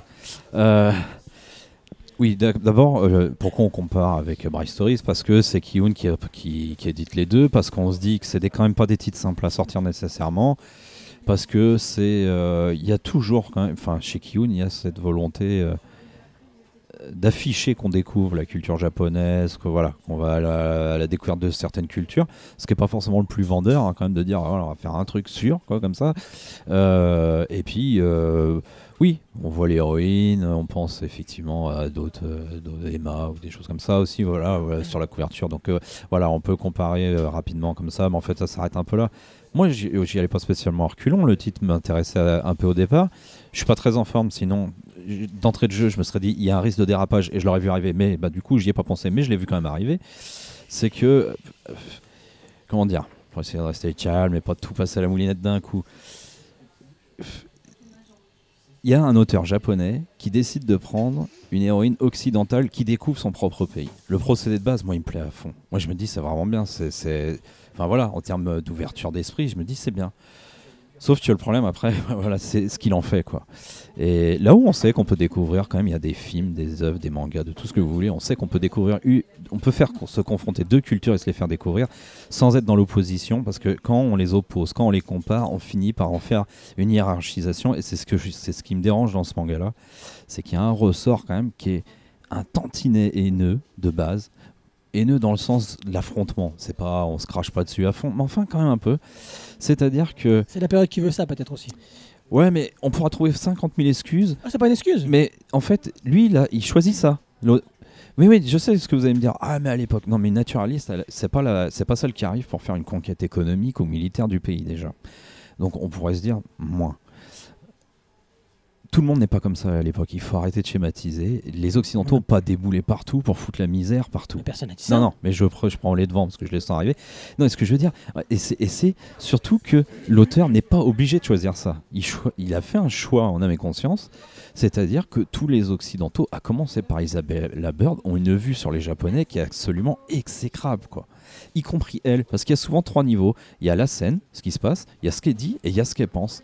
Et partout où elle arrive, Est-ce qu'elle en retire après à la fin? Ouais, oui, il faut oui, non, mais- ouais, non, mais super je non, mais ça, je suis d'accord, mais attention, il euh, je vais en reparler après. Mais partout où elle arrive, c'est des sauvages, c'est pas propre. C'est, tout est comme ça. Et il y a le contrepoint japonais systématique, quasiment. Il y a un bémol, c'est quand elle va se faire arnaquer par une marchande de tourisme. Mais euh, enfin, pour touristes. Mais alors, je veux dire, on le pardonne parce que de toute manière, euh, vu comment ils sont présentés les autres, on comprend qu'elle fasse des tarifs pour les arnaquer. Mais il y a le contrepoint japonais qui est les mecs sont humbles. Euh, Les gars, ils courent dans la montagne nue, ils ont une espérance de vie de 5 ans, c'est pas grave. Ils sont humbles, ils le prennent. Alors que nous, les Occidentaux, et je dis nous parce qu'il y a un affrontement culturel qui est présenté dans ce manga qui, moi, me pose problème. Alors que les Occidentaux sont présentés comme des méchants, des bourgeois, des. Mais ils- en fait, le. Ouais, mais ça va jusqu'au bouquet de fleurs quand même. Parce que. Un fameux En- bouquet de fleurs. Bah oui, parce que. Le problème, c'est que tu parles des occidentaux et dans les, dans les personnages occidentaux qu'il y a, il y en a plusieurs et chacun représente un point de vue Non, différent. en fait. Bah si. Mais non, c'est des nuances du même point de vue. C'est ça le problème. Effectivement, le gros L'Occident, oui. Le gros con qui, qui dit que les, Ja- que les Japonais sont des singes, c'est la version extrême de l'héroïne. Mais l'héroïne, c'est ça en plus soft. Parce qu'elles pensent que ça. Alors Après, après, c'est la période impérialiste et t'arrives dans ces pays-là, tu penses que t'es au-dessus. Bah, c'est ça la, la, la, la, mentalité de base. Je suis désolé, Kino. moi je suis pas si sûr que ça, qu'on puisse pousser à ce point-là le, le- le- le truc. Mais attends, je vais te dire un truc, c'est que un, moi ça, ça, ce point de vue-là, de toute manière me dérange de, de voir ça. J'ai pas envie de lire ça en fait. hein, je le dis clairement. Je préfère voir. Je pense que c'est ça. ouais. Mais oui, je préfère lire un Bright Stories où on voit des confrontations de culture. Alors un peu moins quand même, faut dire dans les confrontations, enfin confrontations entre guillemets. Mais bah il y a quand même un anglais dans Bright Stories qui est là. Non, mais c'est bah, confrontation, je veux dire, de, de, de- de cohabitation ou de rencontre, quoi, je voulais dire dans ce sens-là. Ouais. Oui, c'est à cause de ce, de ce manga-là que je dis confrontation. Mais je, je vais essayer de finir quand même ce que je voulais dire. C'est que tous les Japonais sont humbles. Ils ont pas de problème avec la misère. Regarde, ils ont des puces, eux? Non, même pas. C'est que sur l'autre pour qu'elle puisse dire que le pays est crade, quoi. C'est ça qui est aberrant, quoi. C'est ça qui est aberrant. Et pour finir avec le bouquet, parce que je l'ai pas dit, c'est quand même, on il y a un bouquet. Alors chez les Japonais, ah bah c'est le petit bouquet humble et simple. Ah bah alors que nous, chez les Anglais, c'est gros bouquet euh, fastueux et prétentieux. Moi, non, mais non. Kebana. Mais le problème, c'est qu'ils comparent des classes qui sont différentes déjà. C'est dans la paysannerie Oui, dans ou la en, le. Angleterre, le bouquet il sera humble aussi. Je vous le dis tout de suite, quoi. Donc ce ressort-là est très dommage. Et après, je, je vais finir en deux points, deux trois trucs que je veux dire. Non, un des, enfin. Il y a le syndrome, ce que j'appelle le syndrome terre inconnue, c'est-à-dire, euh, alors ce, moi, ce regard-là, je n'en peux plus du tout. De... Mais il il a raison, parce que celui-là, il existe des Occidentaux sur le reste du monde qui est. Oh, ils ont rien, mais ils sont heureux avec rien, ils donneraient tout. Moi, j'en peux plus d'entendre ça, quoi. Parce que, bah, allez-y, prenez, prenez leur place de rien, quoi. Et puis échangez, on verra. En plus, ils sont pas contents, éventuellement, tu vois, d'avoir plus. Ça, j'aime pas. Et le, le, le- il y a deux scènes, moi, qui me dérangent vraiment. Euh, pas en tant que tel, mais à travers le prisme de l'auteur. euh, Enfin, il y en a trois, en fait. Je veux dire, c'est que un, d'abord, il fait une référence politique qui est de- de- sans nuance, mais plus au possible, c'est-à-dire la guerre civile est due aux Occidentaux. Alors moi je suis pas un spécialiste, mais dire juste euh, il y a une guerre civile au Japon, c'est dû aux Occidentaux euh, avec leurs bateaux noirs qui sont arrivés, ça me paraît un peu court, surtout quand on nous présente le manga au début comme à l'aube d'une ère de changement où le Japon est soi-disant en train de s'ouvrir et tout, et puis d'un coup on nous dit bon bah, les autres sont venus ils foutent la merde, mais bon je schématise mais c'est à peu près ça. La deuxième scène qui me dérange beaucoup, c'est celle où elle découvre le temple, qui est un temple très très beau, où là pour une fois en plus, on ne parle pas des, des foi, des religions, des croyances différentes. On n'aborde même pas ça pour l'instant. Mais où juste là, on est sur l'esthétique du temple. Pour une fois, elle pourrait trouver ça beau. Elle pourrait dire quelque chose de positif. Elle a. Qu'est-ce qu'elle fait? Elle devient hystérique, elle gueule au milieu, et elle gueule un mot, je me souviens plus. Mais ouais, mais dans la traduction, on nous explique que ça peut avoir deux sens, un, un positif comme un négatif. Donc encore une fois, le mec n'arrivera jamais à prêter une intention positive à son héroïne face à la découverte du Japon. Bah moi je le ressens comme ça. Et quand tu dis en fait euh, le elle arrive à se surpasser mais ça c'est son c'est son challenge personnel.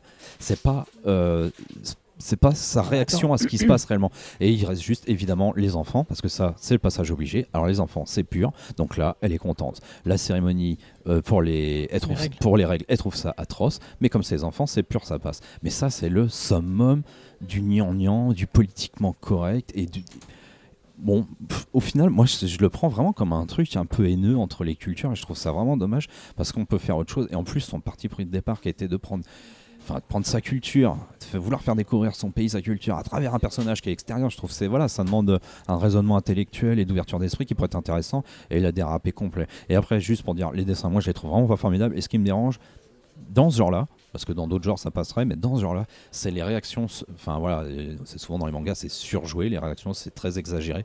Dans ce genre-là, moi j'aurais préféré un truc un peu plus soft, un peu plus.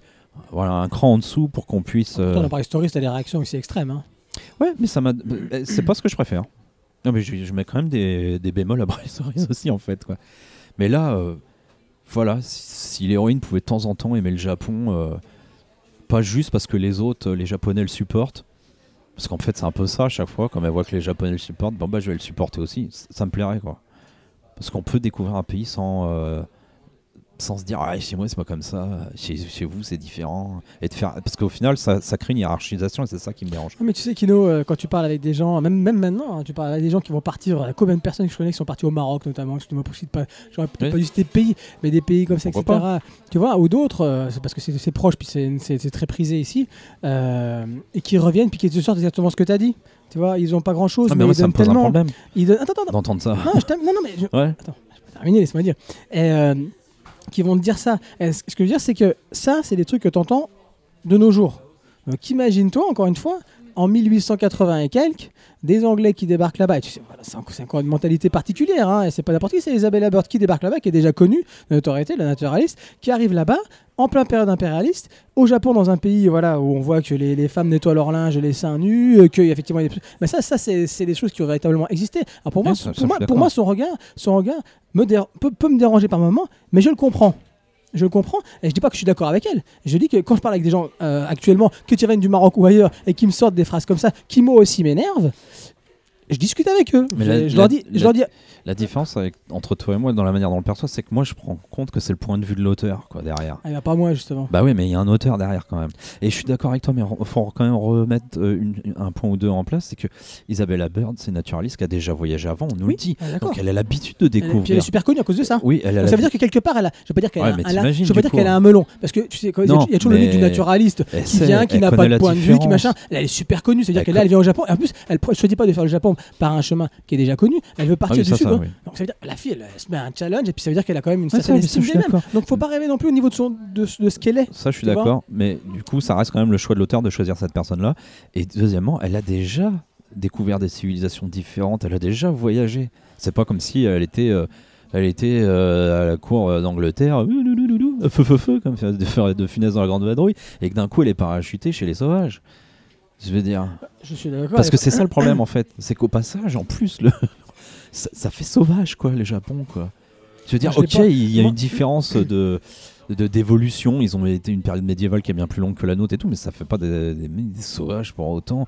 Qui, enfin, qui sont en train de regarder derrière les murs, les machins, tout ça. Mais évidemment, mais tu peux le montrer différemment. T'es pas obligé, parce qu'en fait, c'est ça le problème, c'est faire- tr- transmettre la même idée sans que ce soit dans, dans le clash quoi.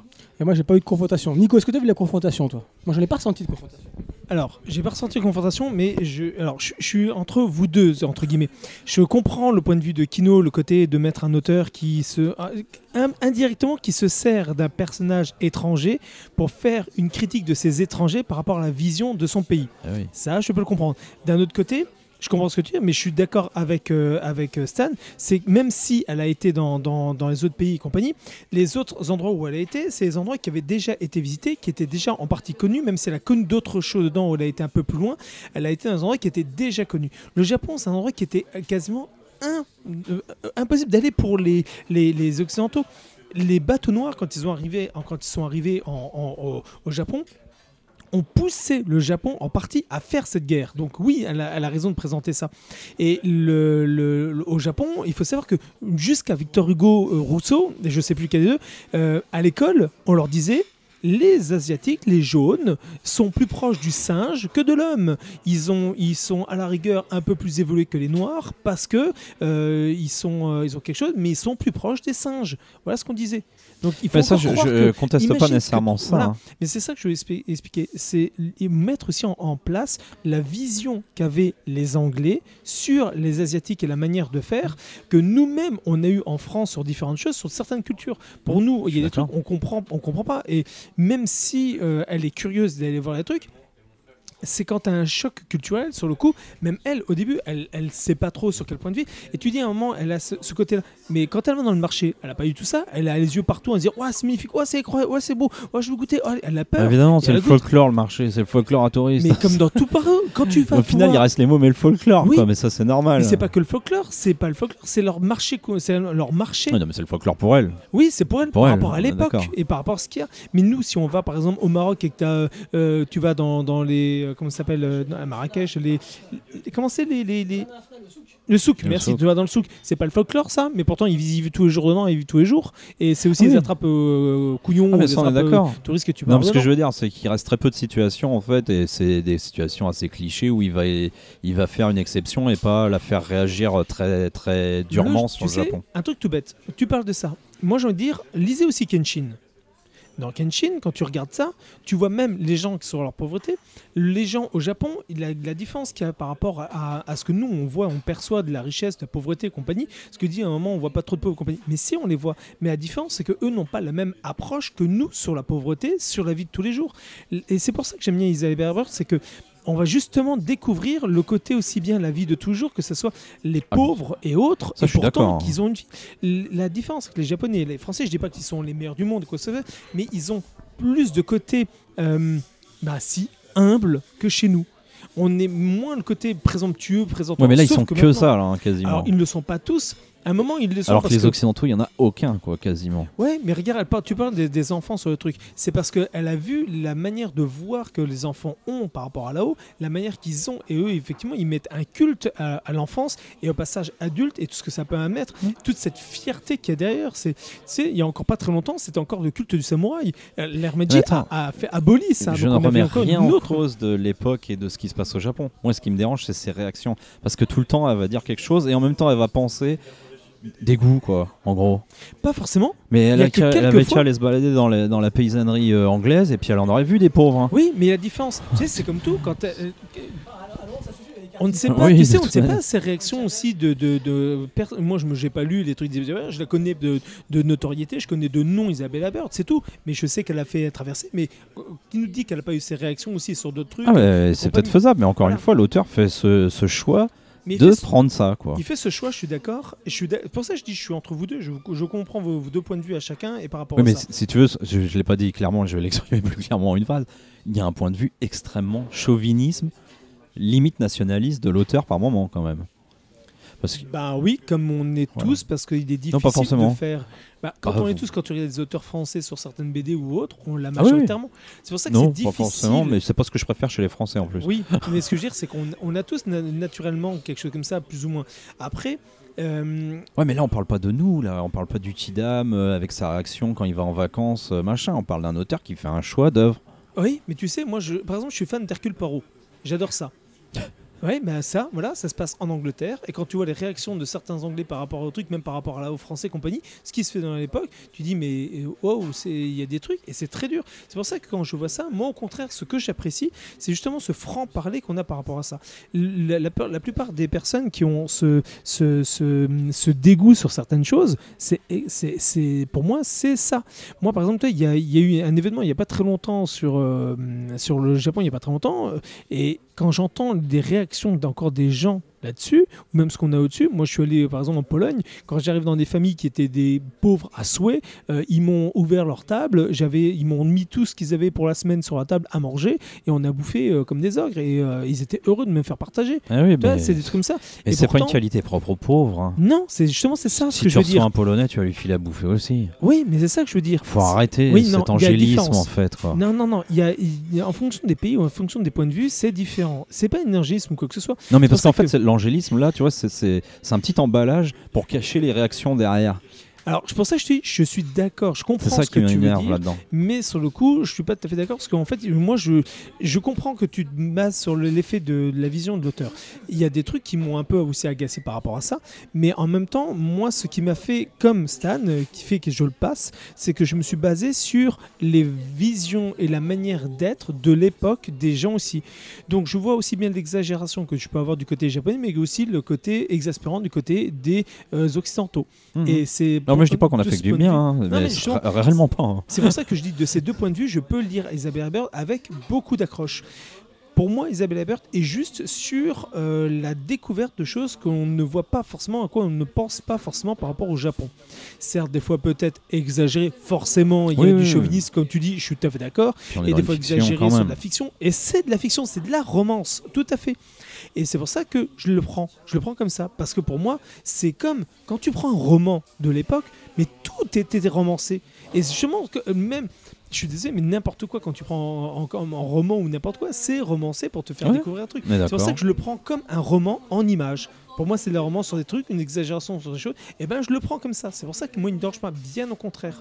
Ça, ça me permet de, de me faire mon propre euh, avocat du diable, à dire oui, je suis d'accord avec toi, non, je suis pas d'accord. Oui, je préfère que tu me présentes ça, non, là-dessus. Et qui me permet d'aller voir jusqu'au bout pour me faire mon avis entre les deux pôles et pouvoir avancer jusqu'au bout. Et c'est ça qui m'intéressait. pour ça qu'Isabella Bird, ouais, sur cette construction, je suis d'accord. En fait, c'est pour ça que je suis, je suis d'accord avec toi et avec Stan. Je suis d'accord avec vous deux. Mais mon point de vue fait la fusion de vous deux, en fait. Et c'est pour ça que moi, Isabella Bird, ouais, ça a été un très bel ouvrage. Bah, je vais essayer de pas être trop tranché et je vais en lire encore deux, un ou deux tomes encore en plus. Et je verrai ce que j'estime que le l'auteur veut faire passer comme message et si ça m'intéresse ou pas. quoi. Ok. C'est au-delà en fait de ce qui se passe dans l'histoire, de ce qui est de Ah, l'époque. j'ai bien compris. Ce qui Voilà. te dérange, le point de vue de Bah, l'auteur. pourquoi il choisit ça? Qu'est-ce qu'il veut dire Et qu'est-ce qu'il est en train d'essayer de faire entre deux, deux cultures? C'est ça qui, va Ouais, m'interroger. c'est que c'est un peu vain, euh, c'est de, de, de- de prendre toujours une œuvre par ce biais-là, parce que tu, au final, tu le sauras jamais.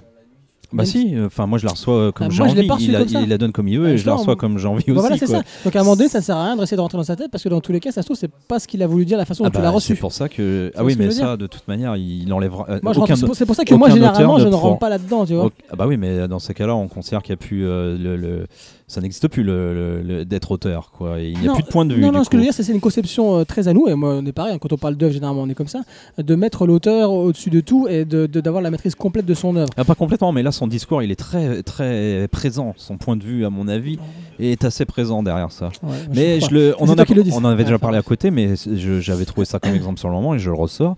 Tu prends, euh, ça y m'échappe, Danse avec les loups. Euh, le personnage de Kevin Costner vient découvrir une, euh, une nouvelle culture et il est pas du tout comme ça. Il est pas en train de regarder les gens avec du dégoût permanent, quoi. Avec c'est des pauvres, c'est des fous, c'est des ceci, c'est des cela. Ou alors, oh, putain, moi, je l'ai pas oh ressenti, là là, ça. ils sont prêts à Mais, crever. mais je l'ai pas ressenti sont- quand, tu parles Ils des sont, ils sont prêts à crever, quoi. Bah ouais, mais il faut regarder tout ce qu'elle pense, quoi, en fait. Bah, tout ce qui est mis dans ses pensées, Bien quoi. sûr. Non, mais j'ai pas, j'ai pas, j'ai pas ressenti Ah, ça. rien quoi. que le coup du. Je vais pas ressortir le bouquet, mais c'est tellement. euh, Non, c'est à la fin le bouquet. Mais ouais, non, non, ouais. Après, elle est, elle elle marrante, amis, elle est marrante hein, comme personnage. Elle est pleine de volonté d'y aller, tout ça. C'est chose de sa vie, ça n'a pas dû être si simple que ça, et c'est intéressant, quoi. Mais après, attention, hein, je- parce que j'ai pas dit un point positif que vous les avez évoqué, avec lequel je suis d'accord. C'est effectivement très intéressant pour découvrir le Japon. Quoi. Ah ouais, moi, c'est ce que j'adore. hein. C'est pour ça que je continue à lire. Mais on peut aller regarder des films ou au passage. bah, on bah, se fout pas c'est sur toujours la pareil, gueule. Ce qu'il y a mieux, ce qu'il y a pas mieux, mais en termes de manga pour découvrir le Japon, c'est sûrement euh, de cette époque-là. En tout cas, Meiji, c'est sûrement ce qu'il y a de mieux. Enfin bref.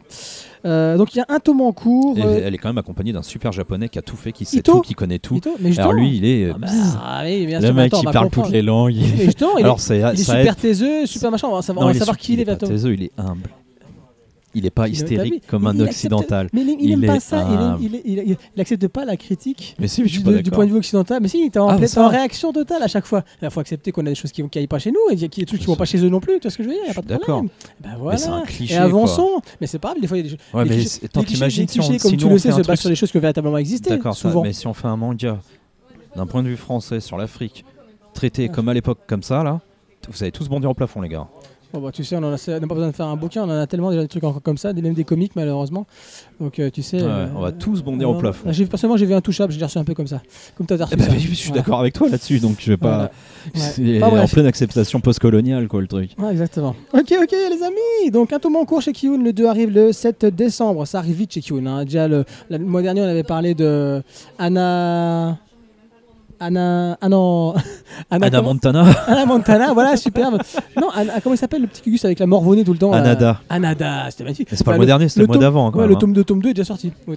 Le tout à fait. Mais Euh, ceci dit, vu qu'il est, vu qu'il est déjà sorti depuis quelques Ouais. jours, euh, ça, ça comble. Ça, ça arrive très vite chez, chez Kiyun. Ok, bon les enfants on y va là, là ça va péter de tous les feux, un peu trop, un peu trop d'ailleurs. On va parler de Smoking Parade, Smoking Parade, de Jinsei Katao, Kataoka et Kazuma Kondu. Euh, petite citation débile. hein. Moi, je ne fais que ce que font les gens normaux. C'est la base du règlement intérieur de ma famille. Et qui est-ce qui dit ça? C'est notre personnage principal qui s'appelle Yoko et qui euh, s'est mis dans sa tête un espèce de règlement intérieur qu'il cite euh, à longueur de page. Et souvent, c'est moi, ça m'a fait rire en tout cas. Ok, donc ça parle de quoi, Smoking Parade Ça parle de greffe. Donc la greffe de n'importe quel organe est devenue si facile qu'en quelques minutes, le tour est joué. Et cette avancée, on la doit à Amenotori. Petit hic, la greffe finit par s'emparer du cerveau et des capacités physiques et psychologiques. Oui, c'est ça, des ca- des Ah oui, non, excuse-moi, je, je signes euh, euh, du sujet. Le comble, pendant la phase finale, le sujet voit sa tête se transformer en espèce de peluche euh, animale. Alors le lapin, ils aiment bien les lapins, les têtes de peluche en animal, hein, on pense à Doubt et tout ça. Et n'est motivé que par sa convoitise. Il va commencer à détruire, à, à étriper tout le monde, à manger tout le monde. C'est- c'est- c'est- c'est- C'est barbare. Euh, et c'est les jackalopes. en français, quand tu le prononces, ça fait rire quand même. Horrible, ce nom, horrible. Oui, on est d'accord. Les jackalopes, euh, la brigade chargée de protéger les bons citoyens, euh, qui les appelle les spiders. hein, donc c'est c'est celles qui se transforment. Euh, et c'est le drame que va vivre Yoko Kakujo le jour de ses 15 ans, quand sa sœur, une jeune greffée, lui prépare une fête d'anniversaire dont il va longtemps se souvenir. Mais que va-t-il se passer? Donc c'est l'œuvre du duo derrière Eureka 7 et Dead Man Wonderland. J'avoue que c'est Nico qui m'avait parlé le service de presse il y a quelques mois et euh, j'attendais, euh, j'attendais la sortie. hein. Je l'avais lu, j'étais à moitié emballé, comme vous allez pouvoir le voir maintenant. Euh, mais c'est vrai que voilà, j'ai tellement aimé, c'est ce qui m'a remis le pied à l'étrier au manga après Kenshin, on va dire, et, Urasawa, que euh, avec Eureka 7 et notamment Denman Wonderland, où je, quand je venais déjà chez Nico acheter quelques mangas, on se connaissait pas encore trop à l'époque, mais c'est vrai que c'est ce que je venais régulièrement lui acheter, c'était Denman euh, Wonderland, fini en 12 ou euh, 13 tomes. Et Eureka 7 qui est à la base un, euh, un anime euh, que j'ai revu la dernièrement, je trouve que ça n'a pas vieilli, euh, ça, marche, ça marche toujours très très bien, avec cette espèce de robot surfeur, un truc complètement improbable, et pourtant c'est extrêmement sérieux et triste, et, euh, et j'aime beaucoup Eureka euh, 7. Là où dans Dead Man Wonderland, ce qui va me permettre de- d'enchaîner avec Smoking Parade, dans Dead Man Wonderland, ça commençait déjà à être un peu un grand foutoir. Où on avait un espèce de parc d'attraction, où l'attra- l'attra- la- la- la- l'attraction euh, première, c'était des êtres avec des super pouvoirs euh, qui se déchiquetaient, euh, pour le plaisir plus ou moins des, du peuple, on va dire ça comme ça.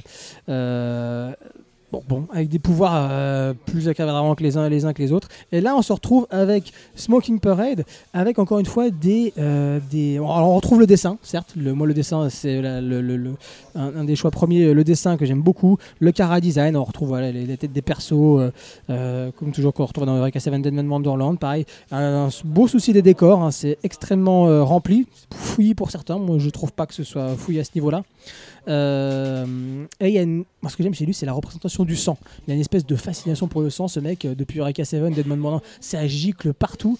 Et vraiment, le, le- le- le- la façon dont il a de, de, de représenter ce sang, alors pareil, t'as de l'angle, effectivement. Je te trouve gentil avec les décors, hein, je refeuillette. euh. Ah non, moi j'aime, hein, j'aime juste. Ah non, non, si, si, si, si, si. Ouais, il y a trois pages avec la ville. Non, non, Mais- arrête, trois pages. Ah bah attends, bah, regarde, combien, regarde, justement. regarde. Attends, dès le début en couleur, c'est magnifique. Il y a en rien, il y a rien. Bah si, mais si, là il y Oui, avait. il y a une là, il y avait. Non mais attends, là, c'est pas arrête. fou. On n'est pas chez Euh, Asano non plus.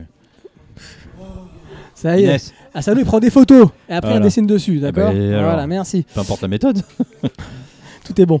Euh, donc bon, voilà, moi je trouve qu'il y a voilà, cette obsession du sang chez l'auteur, un gros souci du détail, comme je viens de le dire, euh, une narration dynamique avec euh, quelques bonnes idées. euh, pour l'instant, il n'y en a pas énormément, mais il y en a une notamment qui m'a bien plu, une espèce de changement de, de sujet de focalisation interne, encore une fois avec le fameux terme, mais bon, c'est difficile d'appeler ça autrement. On est dans la tête du personnage et qui est en train de, de, se- de, de, de- plus ou moins méditer sur ce qui, ce qui lui arrive, hein, parce que lui va devenir aussi un jackalope, vous le verrez comment. Euh, un Faut, jackalope. faut, faut pas se louper sur le nom. Oui, Jackalope. Et on va voir comment il va devenir un Jackalope. Et euh, en fait, il est en train de, dormir et euh, donc il rêve plus ou moins quelque chose. Et à un moment donné, on, voit dans le dialogue, dans, le monologue, on va dire, que ça change tout à coup. Et en fait, c'est parce que la, suite de la phrase qu'il est en train de dire est faite par un autre personnage. Et à un moment donné, mais comment toi, il se réveille puis il voit le personnage à côté de lui, il dit comment toi t'es rentré dans ma tête? Tu vois? Donc moi j'ai trouvé ça plus ou moins intéressant ce changement de focalisation interne. Il, le- fait une seule fois hein, dans, l'œuvre. Euh, c'est à la page 80 pour ceux qui veulent lire. Après, après, moi, ce qui m'a fait rire au niveau de l'humour, ah, cette espèce d'humour totalement euh, euh, contextualisé tout le temps avec alors ça, se base beaucoup sur euh, comme je vous dis le règlement intérieur de Yoko Kakujo le personnage principal qui a plein de règlements dès le, départ quand on le présente le personnage c'est on pense qu'il est en train de courir pour se suicider et il saute et il se fracasse la tête sur, euh, une voiture et pourquoi il, il- en fait il se relève et tout va bien il saigne un peu du nez il va voir les mecs et il frite le mec pourquoi? Parce et pourquoi il a fait ça? Pourquoi il a pourquoi il a sauté du pont sur la voiture, c'était juste parce que le mec avait jeté euh, une canette, je crois, une canette par la fenêtre, etc. Donc il a jeté la canette et il a failli plus ou moins se, se tuer et il a arrêté cette voiture-là et frappé le mec juste parce que le mec avait jeté sa canette par terre parce que dans son règlement, il est dit que qu'on ne jette pas euh, les, les poubelles dehors. Ouais, c'est tellement absurde. Et moi, bon, euh, souvent je trouve ça C'est tellement anecdotique. Ouais, mais c'est ça, bah, que ça, mais je trouve que pour moi, c'est- souvent juste en fait la façon dont, ça tombe ces règlements. Le moment où il les met dans, les séquences, dans les scènes, pardon, euh, moi je trouve que ça marche, ça marche tout le temps. Moi, ça m'a- fait rire en tout cas. Et puis, euh, euh, alors, la fameuse phrase hein, qu'on voit sur, la quatrième de couve, le monde est mort, la fête peut commencer. Eh ben, c'est un petit peu ce qui emmène vers les, défauts de ce manga. C'est un espèce une espèce de, festival de débauche visuelle. Euh, et, euh, et scénaristique, c'est-à-dire que c'est un espèce de pot pourri de tout ce qu'il a déjà traité, surtout dans Deadman Wonderland, où là, pour l'instant, sur l'Automain, il faut avouer franchement, même en, étant fan- que ça part un peu dans tous les sens, que voilà, il y a du sang pour du sang, euh, des seins pour des seins, et ça raconte pas, au final, pas, pas, c'est un, c'est plus ou moins un festival de grand n'importe quoi. Et le grand guignol, le grand guignol qui est censé dénoncer une société en perte de repères, est corrompu par l'espèce de, espèce de grand groupe pharmaceutique, on va dire ça, enfin pas groupe pharmaceutique, mais grand groupe de recherche. Au final, euh, il- il pa- on, on pa- on passe à côté en fait. On passe à côté de, de ce qu'il veut dénoncer parce qu'il y a une débauche, encore une fois, une débauche visuelle et, et, euh, et scénaristique. Voilà ce que j'avais à dire. Qui veut enchaîner? Nico? Kino? Kino, c'est Bibi. Alors, euh, pff, bon, écoute, euh, l'idée de départ, un peu, là, qui est comment maîtriser la part de monstre qu'on aurait en soi. Alors là, il, carrément, il en devient un. Parce qu'on nous vend ça un peu des fois, hein, dans le texte, dans les Oui, dialogues, tout j'en ai même pas la- parlé, mais c'est la- ça. ouais, ouais. parce que je trouve ça vraiment pas bon en fait. Et puis c'est surtout qu'en fait, c'est juste un blabla parce qu'il n'y a rien derrière Ouais, non, heureusement, il Voilà. qu'il En passe fait, pas faire ça. hein. Il y a vraiment rien là-dessus. Ah si, demandez des téléfocalisations justement où il est en train de réfléchir à ça. Qu'est-ce que vraiment Oui, un monstre est-ce que tu Mais c'est juste un petit blabla. Pour de vrai, c'est pas traité, quoi. C'est ouais, ouais, un peu, de l'ordre de l'interrogation de point de. Mais bon, c'est un tome 1, alors on sait jamais. Euh, je sais pas. À la fois, c'est objectivement pas bon, quand même, je trouve, sur plein de points. Puis d'autre part, je pense que c'est vraiment pas ce que j'ai envie de lire en ce moment. Je crois que de toute évidence, je prends plus mon pied avec du old school en ce moment qu'autre chose. C'est malheureux, hein, parce que. générale, c'est Parce que ça. je, là, je cherche pas de la nostalgie à plein, plein pot comme ça, mais là en ce moment, je trouve quand même euh, j'ai plus mon compte par là. J'ai eu du mal à trouver des tomes 1 qui me donnaient envie encore aujourd'hui. Euh, il n'y a rien d'original, mais il y a vraiment rien d'original, de, de pas déjà vu, la grande multinationale, le complot, le machin, la fausse rivalité là entre les mecs, parce qu'elle est vraiment fausse cette rivalité là. De mecs- même pas parlé. hein, Ouais, c'est vraiment. euh, J'ai même pas bien compris. euh, si ce n'est En fait, on a l'impression que les mecs avaient rien, puis on va essayer de foutre des archétypes, on sait que ça marche à peu près, et puis voilà, ça va nous faire un petit quelque chose. C'est assez décevant pour moi. C'est un vrai bordel. hein. Mais c'est un vrai foutoir ce truc. hein. Et même tu dis c'est beau, mais moi je trouve pas ça beau. C'est beau si tu prends indépendamment, comme tu dis, euh, voilà les tronches des mecs, leur corps, leurs trucs. Si tu les, voilà, tu, tu focalises dessus. Mais si tu regardes les constructions des pages, c'est c'est c'est un, un vomi le truc. C'est un grand bazar quoi. Je trouve pas. Ah moi c'est pour moi c'est vraiment un Pourtant, moi, je suis sensible à sans- ça. hein. Je trouve pas. c'est un merdier sans nom. Il y a plein de fois où il, s'en fait, il, même plus de découpage. Il met ses persos comme ça là, dans la page et puis il fait des vagues cases autour. Enfin, pff, l'histoire, moi, elle m'intéresse, mais vraiment pas. Et il y a rien. Il n'y a pas de fond. Il y a rien de nouveau sur. Il y a du fond, mais il n'y a rien de nouveau. Oh, moi, je trouve même pas qu'il y a de fond. Il y a Si, si, rien. il, veut, il veut dire, il veut dire plein de choses, le mec. Mais il a- dit il a rien. de il, dire, veut dire des trucs, mais il les dit pas quoi. C'est non, mais on premier voit. tome, ouais, c'est ce que j'ai dit. On pourra voir comment ça, ça se développe. Enfin, c'est un premier tome. Il est déjà à 200 pages, hein, le gars quand même. hein. Ça veut dire quoi, ça oui, les, mangas font 200 pages. oui. Oui, d'accord, mais il a 6 mois de travail, il a toujours rien dit, quoi. si tu veux. Attends, Asano avec son dernier, qu'on aime beaucoup, Dead il dit pas grand chose sur le premier tome. Ouais, Enfin, pour une fois qu'il se permet de faire un truc un peu plus euh, relax et relâche. Bah, c'est ce que je dis, c'est sa troisième, enfin deuxième heure. Là, en ouais, ouais, je suis d'accord, mais gentil, sauf que pas, gentil, ça n'a rien à voir avec le dernier Asano au niveau qualitatif pour moi. C'est pas la même en fait, cible. je, un, je comprends pas bien pourquoi il se, il se passe ce qui se passe. Je, je sais pas pourquoi on me fait, que, pourquoi on me fait lire ça, je sais pas. Et pourquoi on me le fait lire parce de cette et moi, on aime bien les auteurs. Non, mais pourquoi on me le fait lire de cette. Non, mais l'auteur, pourquoi il nous fait ça, cette histoire, et pourquoi il nous l'a fait comme ça? Et, et en fait, ouais, c'est ça, je pense. J'ai un peu de problème sur les motivations, aussi bien des persos que de l'auteur. J'arrive pas à avoir un seul intérêt à ce truc-là. Vraiment, euh, je l'ai lu jusqu'au bout parce que euh, c'était pour le. Pour le podcast, parce que sinon j'aurais arrêté très très avant quoi. Il y a des trucs plus nuls, hein, on est d'accord. Ouais. mais alors pour le coup, je préfère, je préfère Ajina ça en fait. Ah bah ouais, ouais, bah ouais, carrément. Ah. Bah oui, non, mais je dis pas que c'est mieux, mais je dis que je préfère, c'est tout. Euh, là, euh, en fait, si euh, Ajin, elle- au moins, euh, on en parlera après, mais c'est un petit peu plus propre parce qu'il y a moins de. Enfin, c'est là le, le foutoir m'a gonflé, la, la couve, elle est hideuse. Dans la couve, elle est dégueulasse, quoi. Ce gris, ces persos mis comme ça, machin. Enfin, moi, ça m'avait déjà pas donné envie. J'ai même pas repéré que c'était le même auteur que Deadman Wonderland, c'est dire. Ah, Moi aussi, hein. Non, bah non, moi du coup, à, à la couve, si. non. Non, je... Ouais, je vais- c'est pas peine que je fasse plus long parce que j'ai même pas grand chose à dire pour le dessin, si ce n'est que ça. Voilà, ça Allez, Nico, pas il va, encore, il va encore faire la balance. Ou, non, mon il va pas faire la balance. Il va partir. euh, je sais où il va partir. Eh ben, très sincèrement, je, je, je sais. Alors, je sais pas comment ce que tu attends de moi, euh, ce que je veux dire, mais euh, alors non, Euh, je sais même pas ce que je pourrais vous dire de plus. Que j'étais en, train- de rêvasser sur ce que vous étiez en train de dire par rapport à ça et par rapport à Deadman Wonderland. En gros, moi, pour moi, pourquoi est-ce que j'aime ce manga? C'est c'est simple, c'est on prend Deadman Wonderland. Les gens qui l'ont lu, qui sont arrivés à la fin en se disant Waouh, il a été jusque-là. Et bien en fait, c'est un peu comme les auteurs qui ont fait Full Metal et compagnie, qui ont atteint un tel niveau, un tel degré, ou, ou, ou- comment s'appelle, Pandora Hearts, qui sont arrivés à un niveau à leur fin, et à partir de là, ils se sont dit on est déjà là, mais on va commencer un manga avec ce niveau-là. Tu regardes par exemple, Ouais, mais même pas l'auteur de Full Metal je, dis, je suis la mêle désolé, non, non, non, Mais il- c'est la meuf qui écrit le, le plus correctement ses scénarios dans non, le manga, non, je t'as pas compris ce que je veux dire. Peu importe après le sujet, ou si on aime ou on n'aime pas non, hein, c'est l'histoire, pas ça. mais T'as pas compris ce que je veux dire. Quand tu lis Deadman Wonderland, tu vois que l'auteur euh, va jusqu'au bout pour parler de tout ce qui est noir, trash, glauque, malsain et compagnie. Et quand tu lis Smoking Parade, c'est comme si tu venais de fermer de, de ta page de, de Deadman et de, ton dernier et tu attaquais directement ça en disant Vache, il m'a amené là, il me commence directement là. C'est comme Ouais. Full Metal. Quand tu lis Full Ouais, Metal, tu t'arrives à, la- à la fin, tu dis Oh putain, il nous a amené là. Tu lis Arslan au Silver Spoon, ah ouais, tu commences déjà là. Oui, c'est ça, il se relâche pas. Enfin Et là, je trouve que quand même un peu. Parade, on, on est dans ce domaine-là. On est dans ce côté où euh, l'auteur a atteint un, un putain de niveau, il est arrivé à ce qu'il voulait donner, et on y arrive et on y va. Dès le début, on te met à plein de... Ok, il n'y a pas vraiment de message au début, ça va très vite, et euh, tu te dis, mais attends, euh, mais il n'y a, pas grand-chose là dans le dé- dé- début. Mais en fait, on t'explique ça pour te montrer l'horreur de la chose, le glauque de la chose, pour commencer enfin l'histoire. Oui, on, euh, les jackalope, les, quand tu dis euh, ça va être quoi, par rapport à quoi, où est-ce qu'il va en amener, tout ça. Et ben si, justement, c'est le côté à te dire, oui, ils ont chacun vécu quelque chose, mais on t'amène directement dans ce monde, on te baigne dedans, on te, on te l'amène, et à partir de là, on te dit, voilà, voici les horreurs de la chose. On est dans un monde où l'horreur de la chose atteint ce paroxysme et commence l'histoire de cette horreur. Ce sont des monstres, ce sont des héros qui ne sont pas, eux, pour eux, pas des héros, ce sont des monstres. Et comment faire partie des monstres pour combattre les autres monstres? Eh ben c'est ça. C'est combattre l'horreur de la chose en étant aussi monstrueux qu'eux. Eh ben c'est ça. Et c'est pour ça que je trouve ça génial. En plus, oui, il est beau graphiquement. Il te, il t'amène à des designs, des mises en place, des mises en scène, des. euh, mais il, il y a une maîtrise, une sacrée maîtrise. Qu'on aime ou qu'on n'aime pas, c'est un fait. C'est comme euh, gens qui vont pas aimer Adjin ou autre, ça c'est un débat.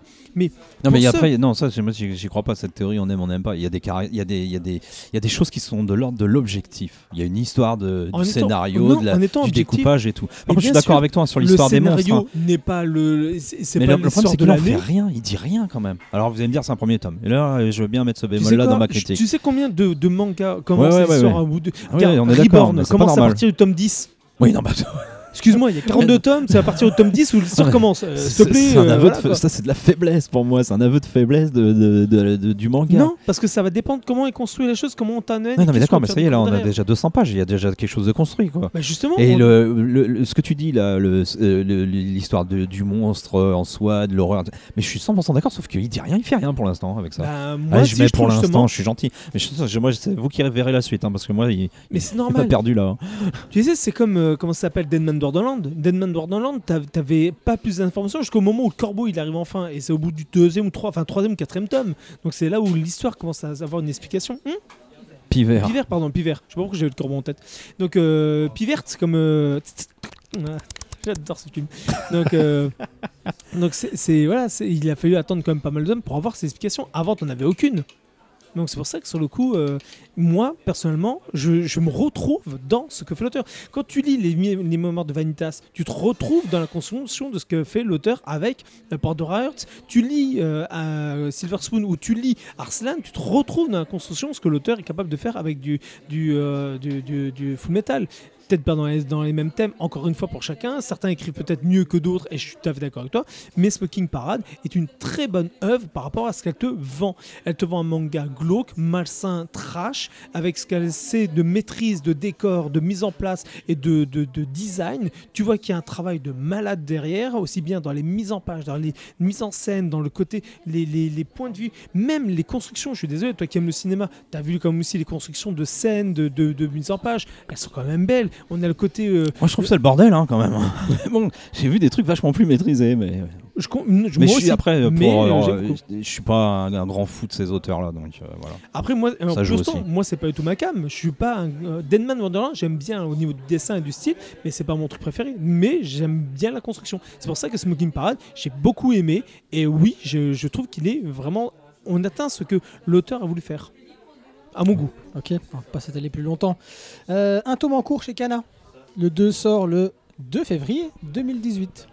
Peu de temps. hein, Chez va. Darkana, pour le coup, ça tombe bien chez Dark. Darkana. Oui, c'est Darkana. C'est une espèce de shonen up, comme Non, ils parce que des ça. fois, euh, dans Big Cana, c'est un peu contestable, mais là, au moins, Là, ça tombe dark. bien. Oui, c'est dark. hein, c'est clair clair. Maintenant, voilà venu le temps de Old Man de Chang Sheng. Nous sommes au début du XVIIe siècle, paraît-il. Dans une lointaine. Bah ouais, ouais, c'est ce, qui- c'est- c'est ce, qui- c'est ce qui est dit derrière, donc bon, voilà. hein.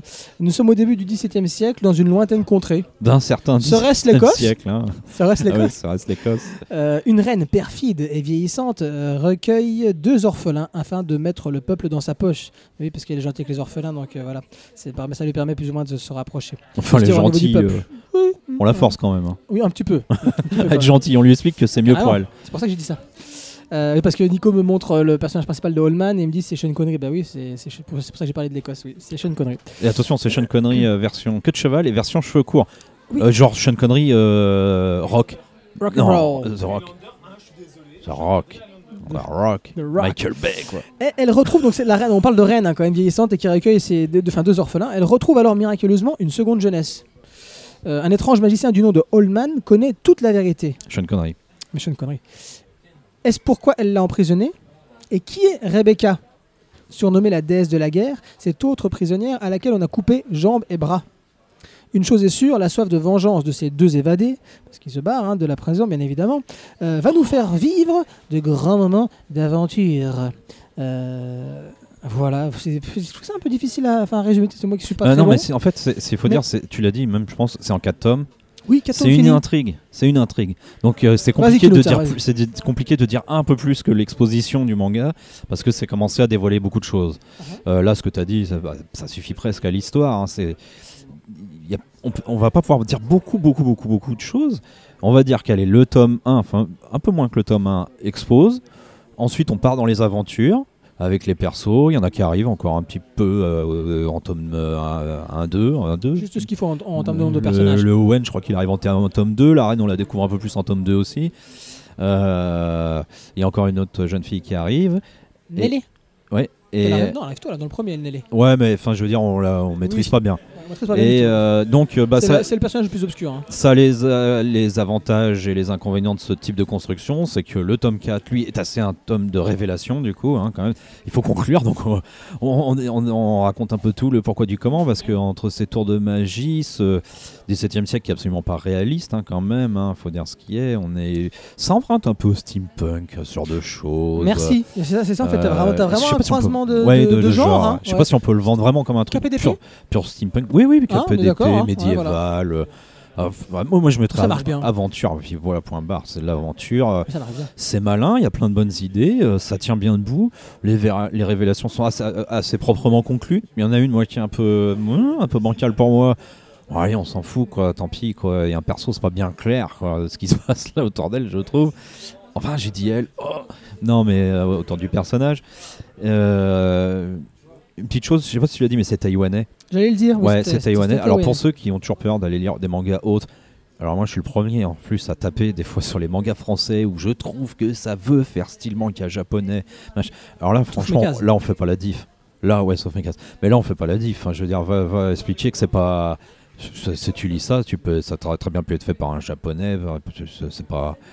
Je sais pas, je trouve pas qu'il y ait quelque chose de spécifique de taïwanais là-dedans. Bah, ouais, étant donné qu'on a dû- enfin, moi je connais pas trop la culture taïwanaise personnellement, Bah, mais si j'ai vu, vu quelques des petites films. choses à travers la. Chine et tout ça. Euh, après, euh, dit- j'aurais du mal à identifier véritablement ce qui les différencie du reste. Mais en tout cas, là, pour moi, c'est comme le dessin. Le dessin, c'est quand même pas très japonisant, euh, je trouve. moi, dans, dans- Ouais, hein, mais pff, si tu regardes l'éventail de ce qui est proposé aujourd'hui, tu aurais bien pu trouver ça à un moment donné au milieu quand même. C'est que- pas le truc à la mode, euh, bah, ça va pas être du genre euh, Smoking Parade, euh, voilà, c'est ce personnage, ce type de perso On peut ambuleux quand même juste dire ça que les, les personnages, le visage des personnages, alors c'est un des fois une qualité, très photoréaliste. Ouais, très réaliste, ouais.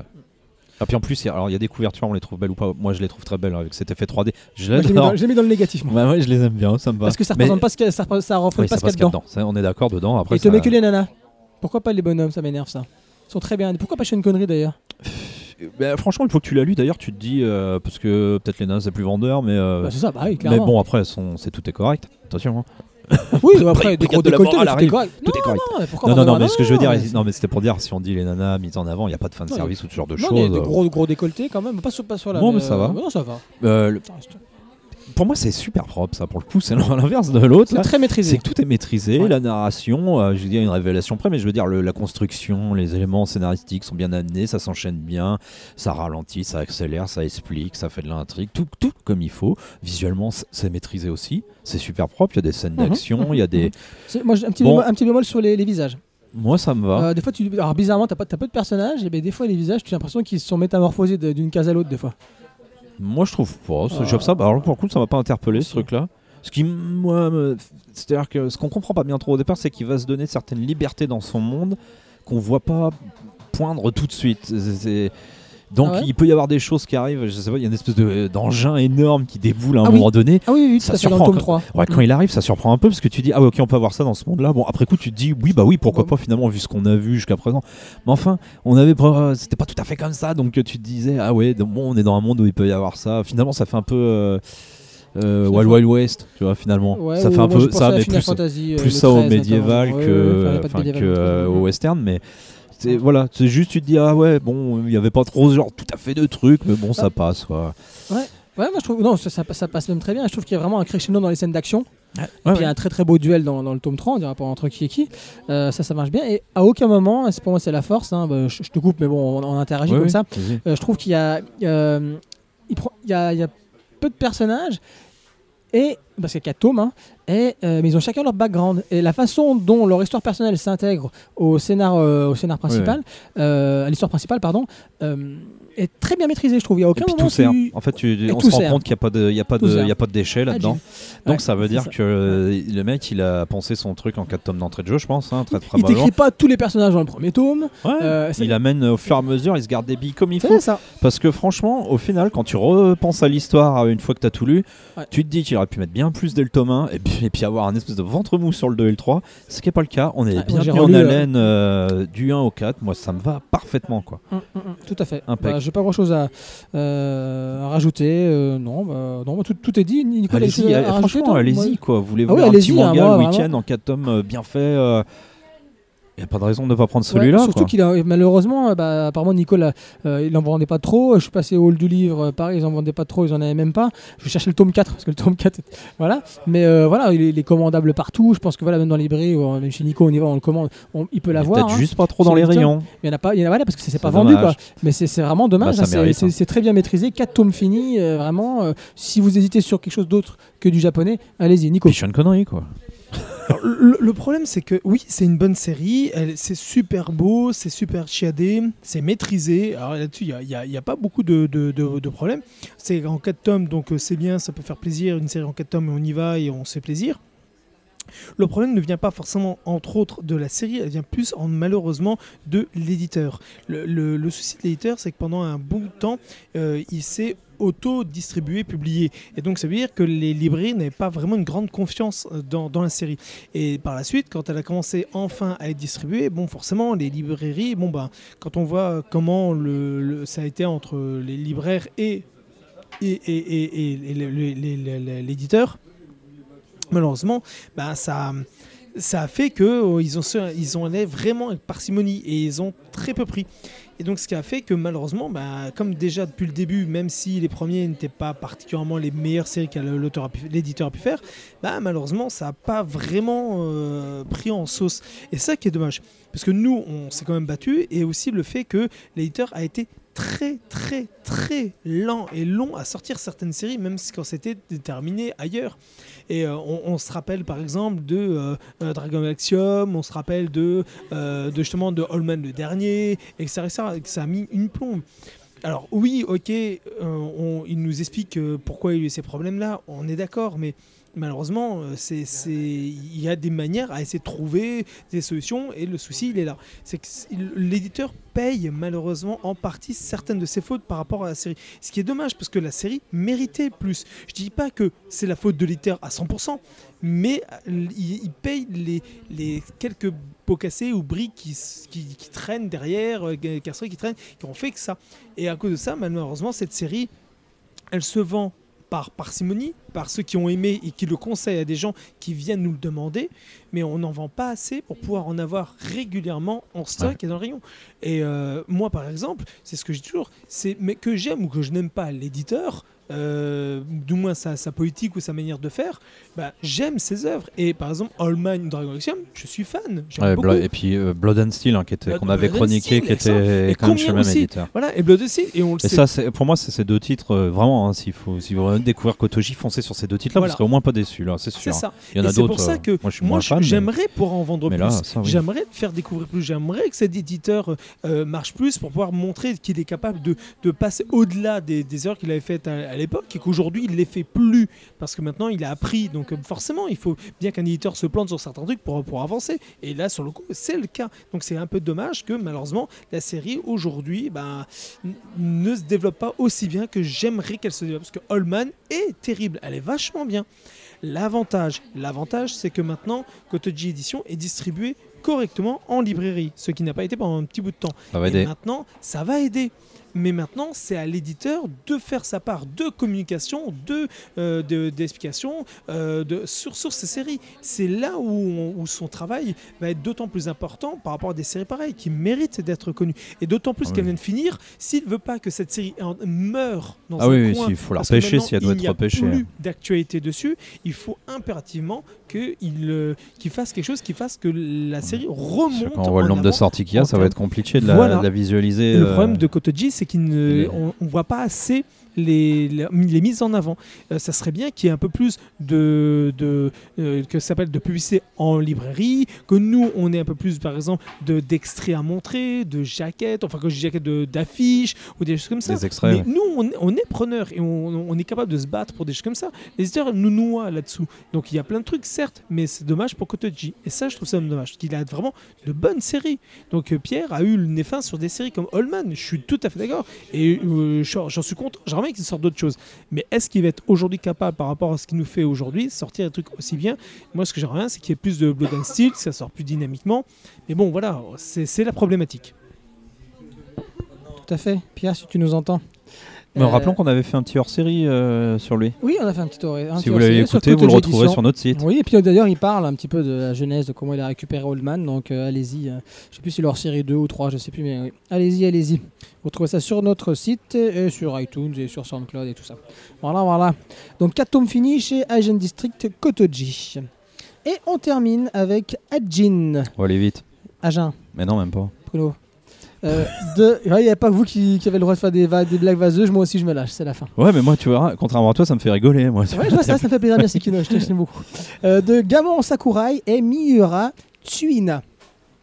Kei, pas Kai, Kei est un jeune lycéen, est un jeune lycéen d'une intelligence rare qui ne soucie guère, qui ne se soucie guère des autres. L'amitié, pourquoi faire? Un jour, alors qu'il sort, j'avais mis de l'école. Après, j'ai eu un doute. On va voir si c'est bien de l'école, parce que c'est un détail pour vous. Euh, parce que en voyant l'animé, parce que j'ai voulu regarder l'animé quand même euh, pour pouvoir un petit peu c'est les mêmes, euh, les mêmes défauts. Et ben dans l'animé, il sort de l'hôpital en fait. Il est parti voir sa sœur et il sort de l'hôpital. Bon, bref. Oui, oui, oui, il sort de- du lycée, là. Ah bah, il Enfin, sort- il dit mes Quand amis, il se fait oui, renverser. Mes amis du lycée, oui, oui. Ok, bah dans, dans, dans, dans le, dans l'animé, il sort de l'hôpital. Ok, et bon, bref, donc dans, dans le manga, il sort de l'école et il se fait renverser par un camion.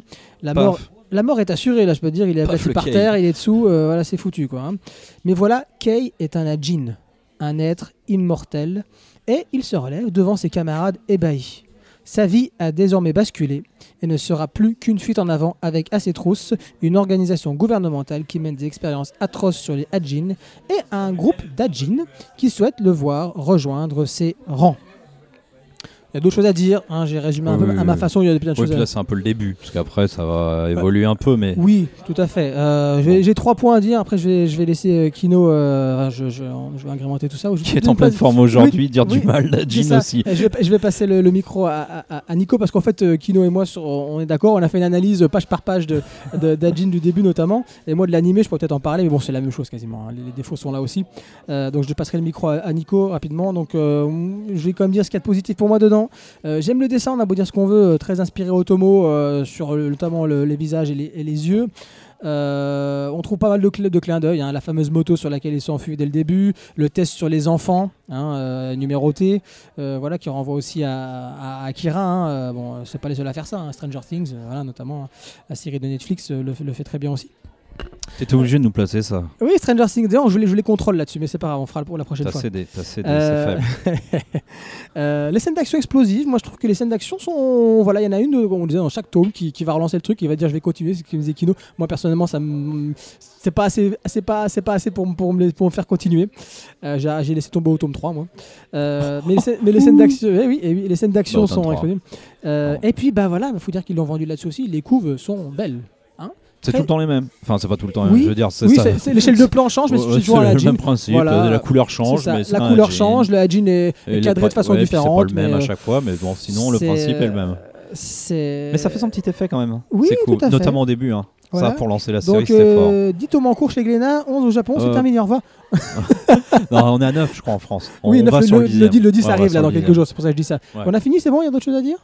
Oui, bah oui, quand même. J'y vais là. Vas-y, Kino, lance-toi. Parce que c'est moi qui l'ai mis euh, au programme. euh, ce- Oui, dix tomes, merci. Ça faisait un moment que je disais qu'il fallait le mettre. Ah, Plutôt qu'on en parle depuis le premier tome, il y a deux Euh, ans. ouais. Euh, Tiens, Nico. euh, c'est c'est un manga curieux pour moi parce que je lis et je suis pas fanat hein, quand même parce que il faut quand même dire les aventures sont sympathiques mais je suis pas plus fanat que ça.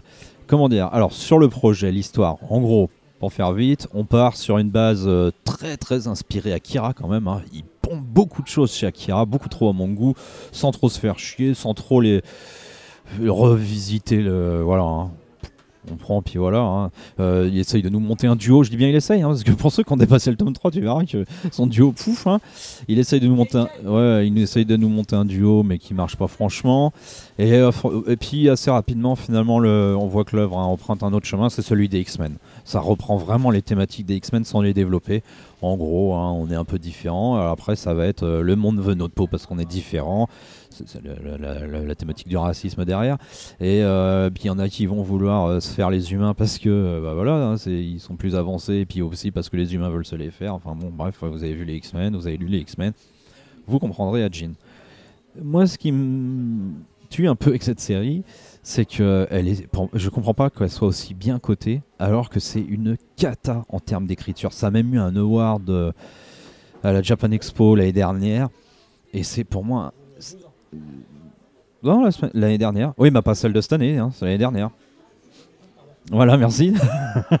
Donc pas la dernière Japan Expo, mais celle de l'année dernière. Et, euh, et pour moi, je comprends pas en fait. C'est, mais c'est tellement mal écrit. Je,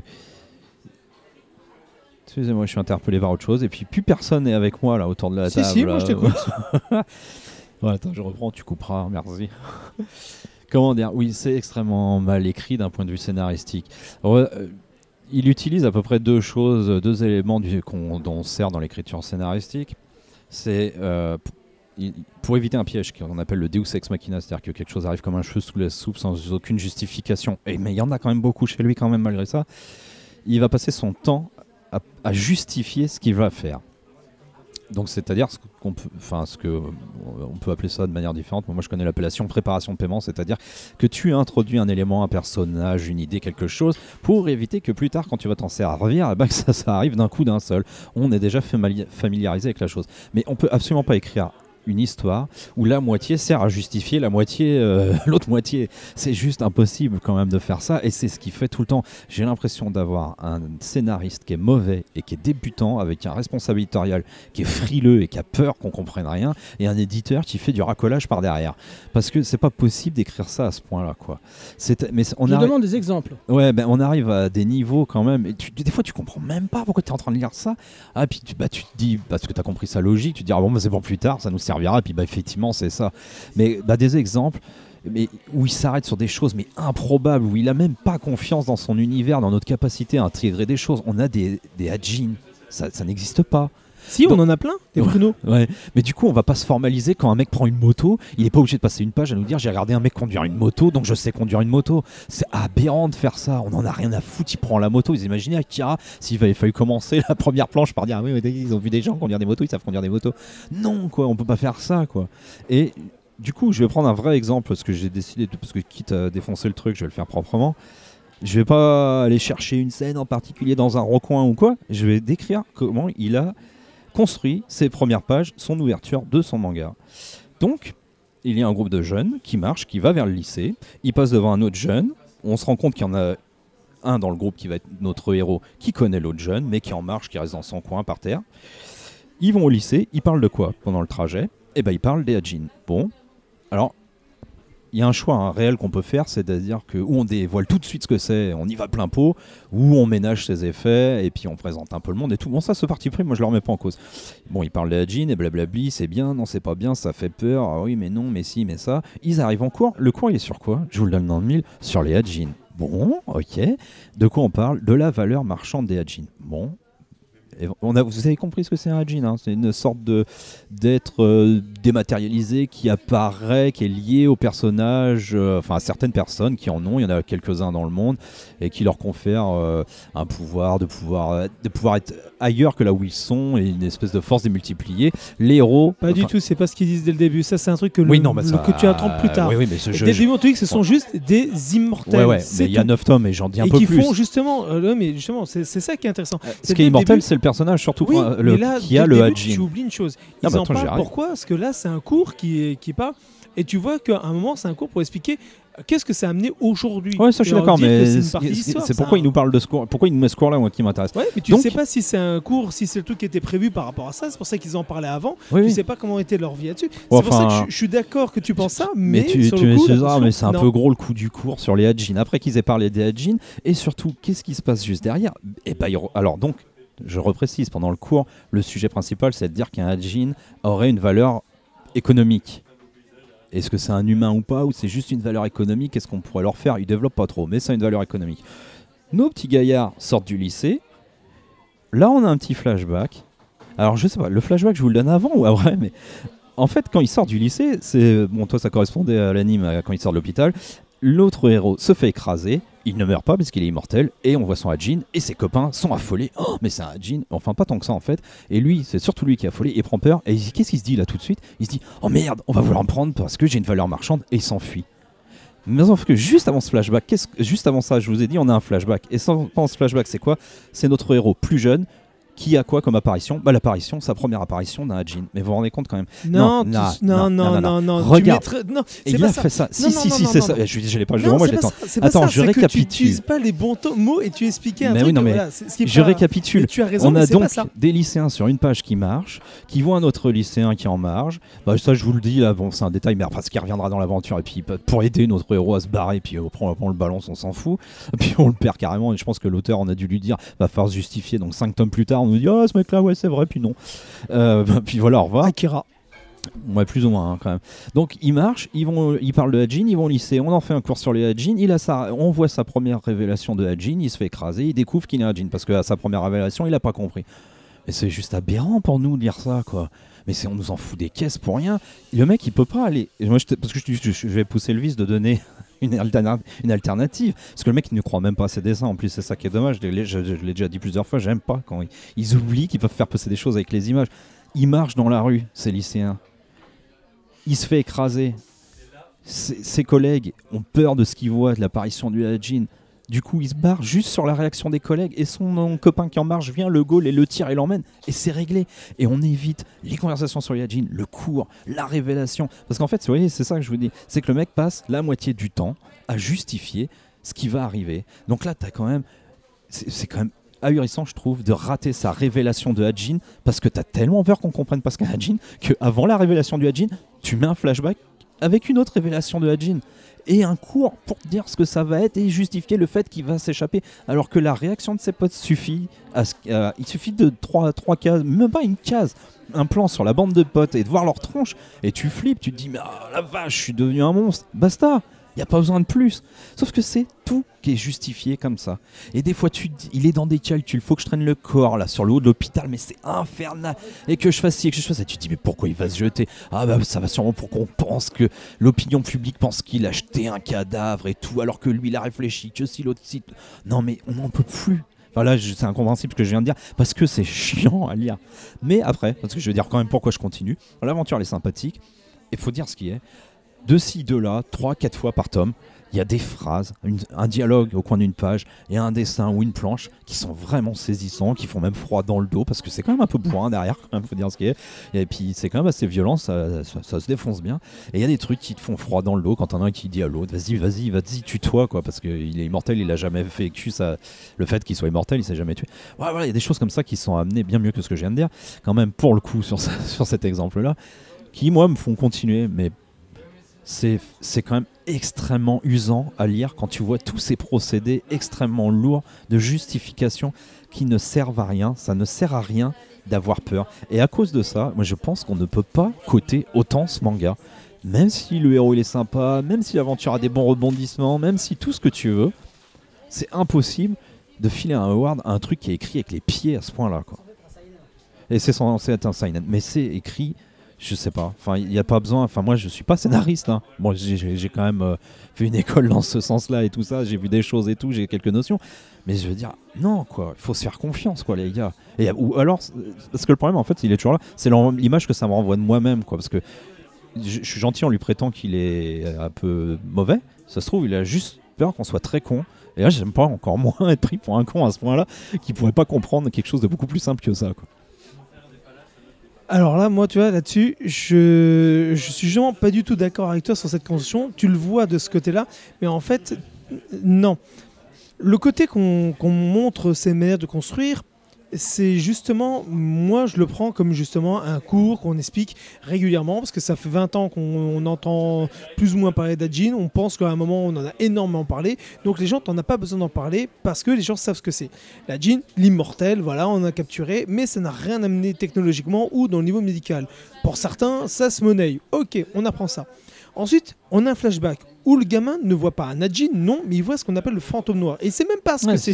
Il oui. voit pas, il sait pas que c'est un Ajin. Non, ça, on est d'accord. En fait, il sait pas, c'est pas un Ajin, c'est, il ne sait pas que certains Ajin sont capables de faire sortir d'eux cette matière noire pour obtenir un fantôme noir. Et c'est pour ça que lui-même se sent pas normal par rapport à certaines personnes ou autres, parce qu'il y a justement ce truc-là. Et le- lui ne comprend pas même lui-même ce qu'il y a. Oui, son Et- flashback, il n'a pas conscience de ce qui se passe réellement et Voilà. il relie pas ça au phénomène des jeans Voilà. tel Et qu'on lui en quand parle. on voit ce truc d'Ajin, il faut savoir que après ses cours, après ce qu'il a eu, de ce qui lui arrive, ce corps qui est en train de se rejeter, je te rappelle quand il se fait écraser par le, le- le- le- le camion, il voit sa chair se reconstituer, partir voler dans tous ouais. sens, se refaire.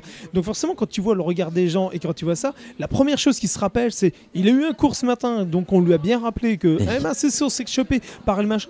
C'est ça. Oui, mais il n'y a pas besoin de ça en fait. C'est ça que je, je te moi, dis. si Imagine si t'as tes- Enfin, tu vas pas faire une transposition dans la réalité, mais la réaction de ses amis qui ont peur de Mhm. lui, ça peut suffire. Son pote, l'autre, qui a, qui a le même nom que lui, en plus c'est tellement pratique, et ça ne sert à rien, en plus jusqu'à présent, il s'en sert pas. Il suffit qu'il le prenne et il l'embarque, et ça y est, c'est fini. alors, Et on n'avait pas besoin de ce cours. Parce que là, c'est parce 4 que, pages, le cours fois- qui sert à rien quand même. Encore hein. une fois, il y a une chose toute bête. Euh, là, tu prends sur une réaction que toi, tu penses avoir. Mais tu penses pas aux réactions que les Japonais ont par rapport à leur vision. Et ça, c'est une réaction purement japonaise. Elle n'est pas occidentale, elle Oui, est je- purement japonaise. Ce que tu ne peux pas euh, sur le coup que tu n'apprécies pas. Moi, j'ai adoré ce manga parce qu'il a un truc tout bête. Il a tous les codes des mangas des années 90. Moi, je lis ça, je me retrouve dans Akira, je me retrouve dans, dans tous les mangas des années 90, que des Borgman et compagnie, tous les mangas que j'ai pu lire à l'époque, j'ai vu en animé des trucs qui ne sont pas forcément connus ou qui ne sont pas sortis en, en bouquin, mais qui étaient en animé, sont là-dedans. Et c'est ça que j'adore.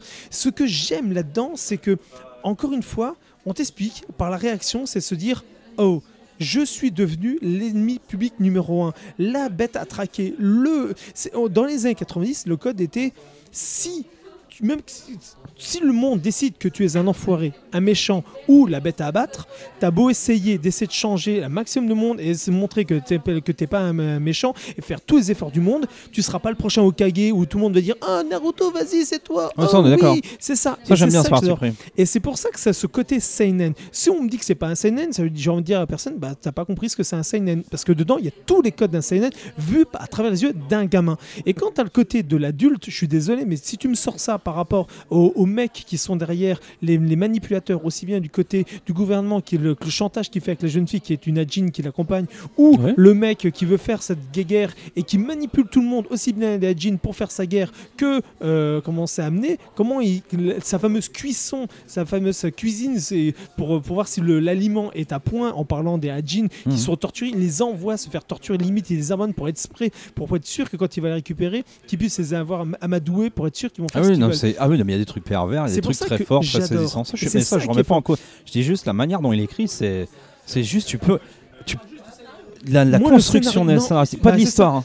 La pas l'histoire, construction hein, et l'écriture, pour moi justement, elle est très bonne du point de vue Voilà, tu peux enlever un tiers du premier tome et il tient debout quand même. Donc ça veut dire qu'il y a un tiers de gras, quoi, qui sert à rien. Non, parce que justement, ça permet de, de montrer. Non, mais franchement, quand il est en pleine fuite, t'as as besoin d'une page pour qu'on, où on t'explique en plein milieu de l'action, ralentir le frein à main. Ouais, j'ai vu mon pote conduire une moto, donc je sais conduire une moto. Alors, non, non, franchement. ça, je suis d'accord avec toi. Je mais je rappelle une chose. j'ai- des le exemples qui me manquent, C'est la mais. première œuvre de l'auteur, déjà. Donc, Ouais, ça bah, c'est dire- bien, c'est bien ce que je dis. Oui. Ouais, mais ça empêche pas. hein, J'ai envie de te Oui, dire. euh, Moi, mon premier pain, il va être dégueulasse, mais j'ouvre pas une boulangerie, quoi. Ouais, mais justement, là-dedans, il a réussi comme à sortir quelque chose derrière, quoi. Il a trouvé une idée incroyable. Et moi, je suis fan. Moi, quand je dis ça, j'ai l'impression de dire Sprigam. Tu dis Sprigam, t'as as le même Oui, t'as l'impression de lire d'autres choses. Alors, c'est pas aussi incroyable que ça. Ben justement, c'est pour ça que pour Mais moi, c'est- tous les codes des mangas des années 80 qu'on a perdu aujourd'hui. Si j'aime ce manga, c'est parce qu'il a tout ce qui font que moi, j'ai aimé les mangas les années 90. Pourquoi je suis fan de manga aujourd'hui? C'est quand je vois encore une fois Glénat, moment, il avait, il avait euh, publié un manga, et je vous conseille, si vous avez l'occasion de le voir en dessin animé ou euh, de chercher les, mangas de ça, ça s'appelle Sprigam. C'est l'auteur qui a fait Jusqu'à ce que la mort nous sépare. Donc, euh, même quand tu lis ça, c'est dans, tu retrouverais de ce qu'il y a les codes de, ce genre-là, parce que c'est un auteur qui, a- avait fait à l'époque. Et quand tu lis à Jean, tu retrouves exactement ça. Moi, tous les frissons que je prends dedans, même de ses faiblesses, et Dieu sait qu'il y en a, je suis tout à fait d'accord, c'est pas un manga parfait, mais même Dieu sait de ses faiblesses, c'est tout simplement énorme. La construction, l'ambiance, le thème est, est extraordinaire.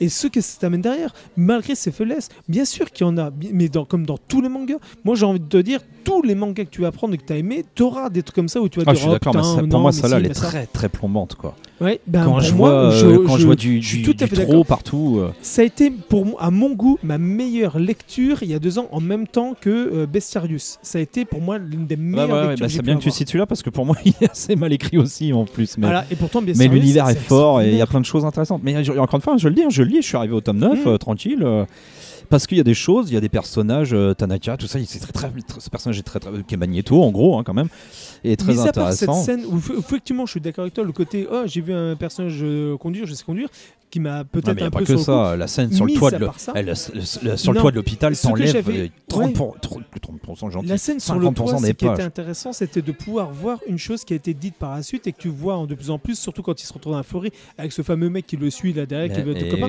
C'est le côté, c'est pour la suite. Calculateur. Mais justement, mais quand, tu vois ce que je disais, non mais tu vois ce que je disais tout à l'heure, quand tu fais, pour éviter du Deus Ex Machina, tu fais des préparations de paiement, mais quand tes préparations de paiement sont tellement peu habiles que c'est elles-mêmes qui deviennent des Deus Ex Machina, ça devient chiant quoi. Quand les trucs arrivent alors que ça devrait pas être là, ça devrait pas prendre te- telle importance aussi visible, aussi écrit, aussi appuyé, alors que ça en plus c'est fait pour justifier plus tard. Et que en plus tu te rends compte plus tard non. que tu pourrais comprendre sans ça, tu te demandes pourquoi t'as ça avant quoi. pas forcément. Moi, tu vois, Jin, je le mets sur un même point dans la construction par l'approche et par ce que tu découvres qu'un Tokyo Ghoul.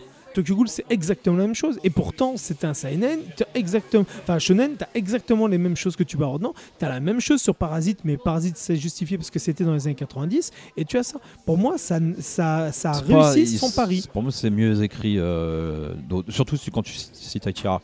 Akira s'emmerde absolument pas avec ça. c'est c'est mieux écrit. Mais là, sur le coup, à Jin, t'amènes. Mais ce c'est dur, hein, t'amène. d'épu- attention, hein, parce que je lui enfin, l'épuration scénaristique, de- enfin, enfin, le très mauvais, dit comme ça, c'est pas très beau, mais de faire avec une œuvre épurée, c'est très compliqué. Mais là, c'est vraiment pas dur de faire mieux que ça. hein. Franchement, moi, je suis son, res- je suis, res- je suis son responsable. Je suis son responsable éditorial. Je lui raye la moitié, quoi. Là.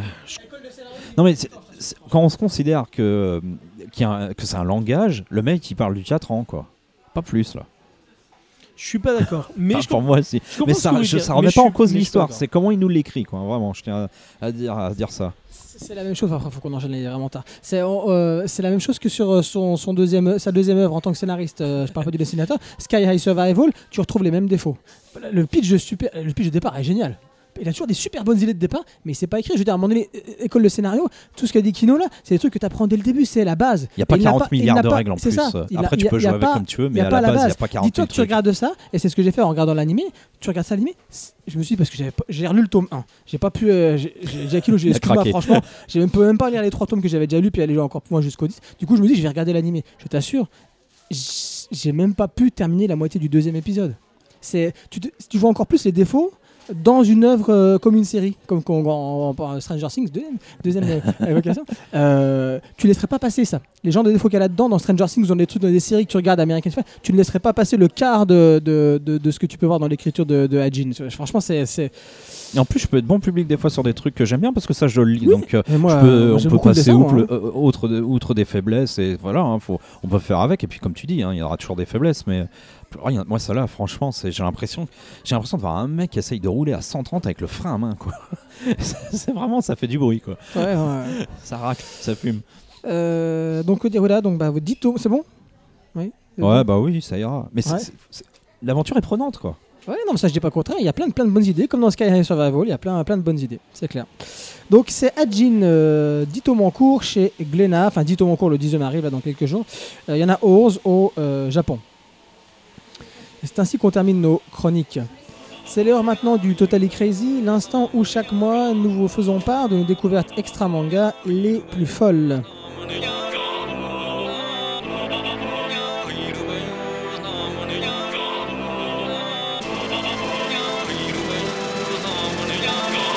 On va commencer par euh, Nico qui va nous parler d'un jeu sur euh, téléphone mobile qui s'appelle Shadowverse. C'est quoi Nico? Alors, comme vous avez pu le remarquer, j'ai pas été hyper méga présent euh, pendant euh, ce, podcast, euh, sauf quand j'avais le micro entre les mains. Pour la simple bonne raison que pendant que mes confrères étaient en train de parler, d'expliquer, moi, qu'est-ce que je faisais? Eh ben, J'étais en train de jouer. J'adore ce petit jeu. Et, et il est fier. Ah, mais carrément. Bravo. Bon, alors je dis, je joue à chaque fois, c'est vrai, j'ai toujours mon téléphone Oh là, allumé à nous, on côté, sait, je hein, joue nous. sur un truc. hein. Voilà. Mais, euh, mais, mais, mais, alors ça, c'est simple, il est, quand vous faites une petite recherche sur Shadowers, et il est considéré aujourd'hui comme un peu le, euh, le, concurrent direct, le rival de Hearthstone sur beaucoup de choses. C'est le même principe, c'est la même construction, si vous voyez, vous avez l'impression même de voir à peu près le même décor, le même, le même esprit, et il y a le même principe, c'est vous montez deux points à chaque tour qui vous permet d'invoquer des créatures toujours euh, plus puissantes. Vous avez des cartes, il y a les évolutions et compagnie. Donc vraiment, vraiment, c'est un très bon jeu. Euh, moi, Hearthstone, j'avais pas envie de me remettre dessus parce que j'avais adoré ce jeu quand je l'avais fait sur, euh, sur PC. Je m'étais vraiment euh, éclaté. C'est Blizzard, voilà, c'est rigolo. On a les mêmes phrases qu'on a dans, dans, dans le truc. C'est très beau, c'est très coloré. Mais là, on a un côté plus Hero plus noir, plus trash. Plus... Enfin, quand je dis plus trash, c'est sur certains dessins, sur certaines mises en place.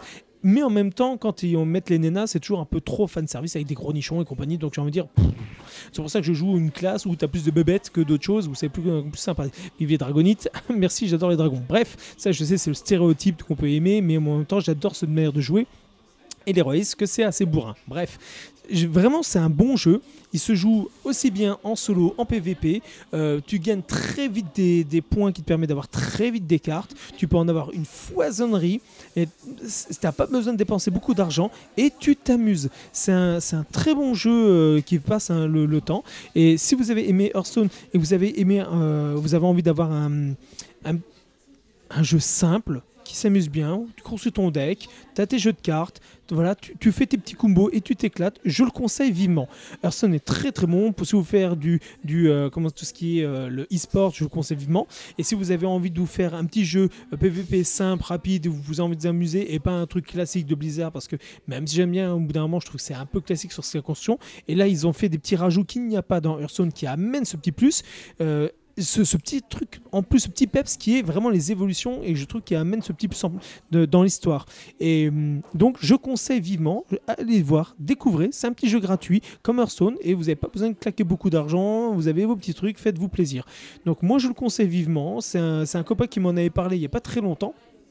Et euh, c'est pour ça que euh, sur le coup, je, je, je le concède. Jouez, faites-vous plaisir, essayez, et c'est sur hum, tous les trucs euh, mobiles. Donc voilà, donc j'adore Shadowverse, très bon jeu. Merci, merci. Et aujourd'hui, on va tricher, Kino et moi. On va Ouh. parler tous les deux du même, euh, du même Totally Crazy. Et oui, et puis euh, je vois que Nico, euh, sans le savoir, on communique, tu vas par télépathie. Il a ramené lui aussi un bouquin de d'une auteure euh, qui s'appelle Mo Hyder. Merci Kino, encore une fois, c'est toi qui m'as parlé de cet auteur que je ne connaissais guère. Et pour le coup, elle avait un bouquin, elle a un bouquin qui s'appelle Tokyo. On va vous parler de Tokyo aujourd'hui, pas dessus de Nico. Lui, Nico, il a un fétiche entre les mains. Euh, oui, par l'auteur de Tokyo, c'est écrit. Donc nous, on va parler de, Il y a écrit Tokyo quand même De- sur le sien. on va parler de, on va vous parler de Tokyo aujourd'hui.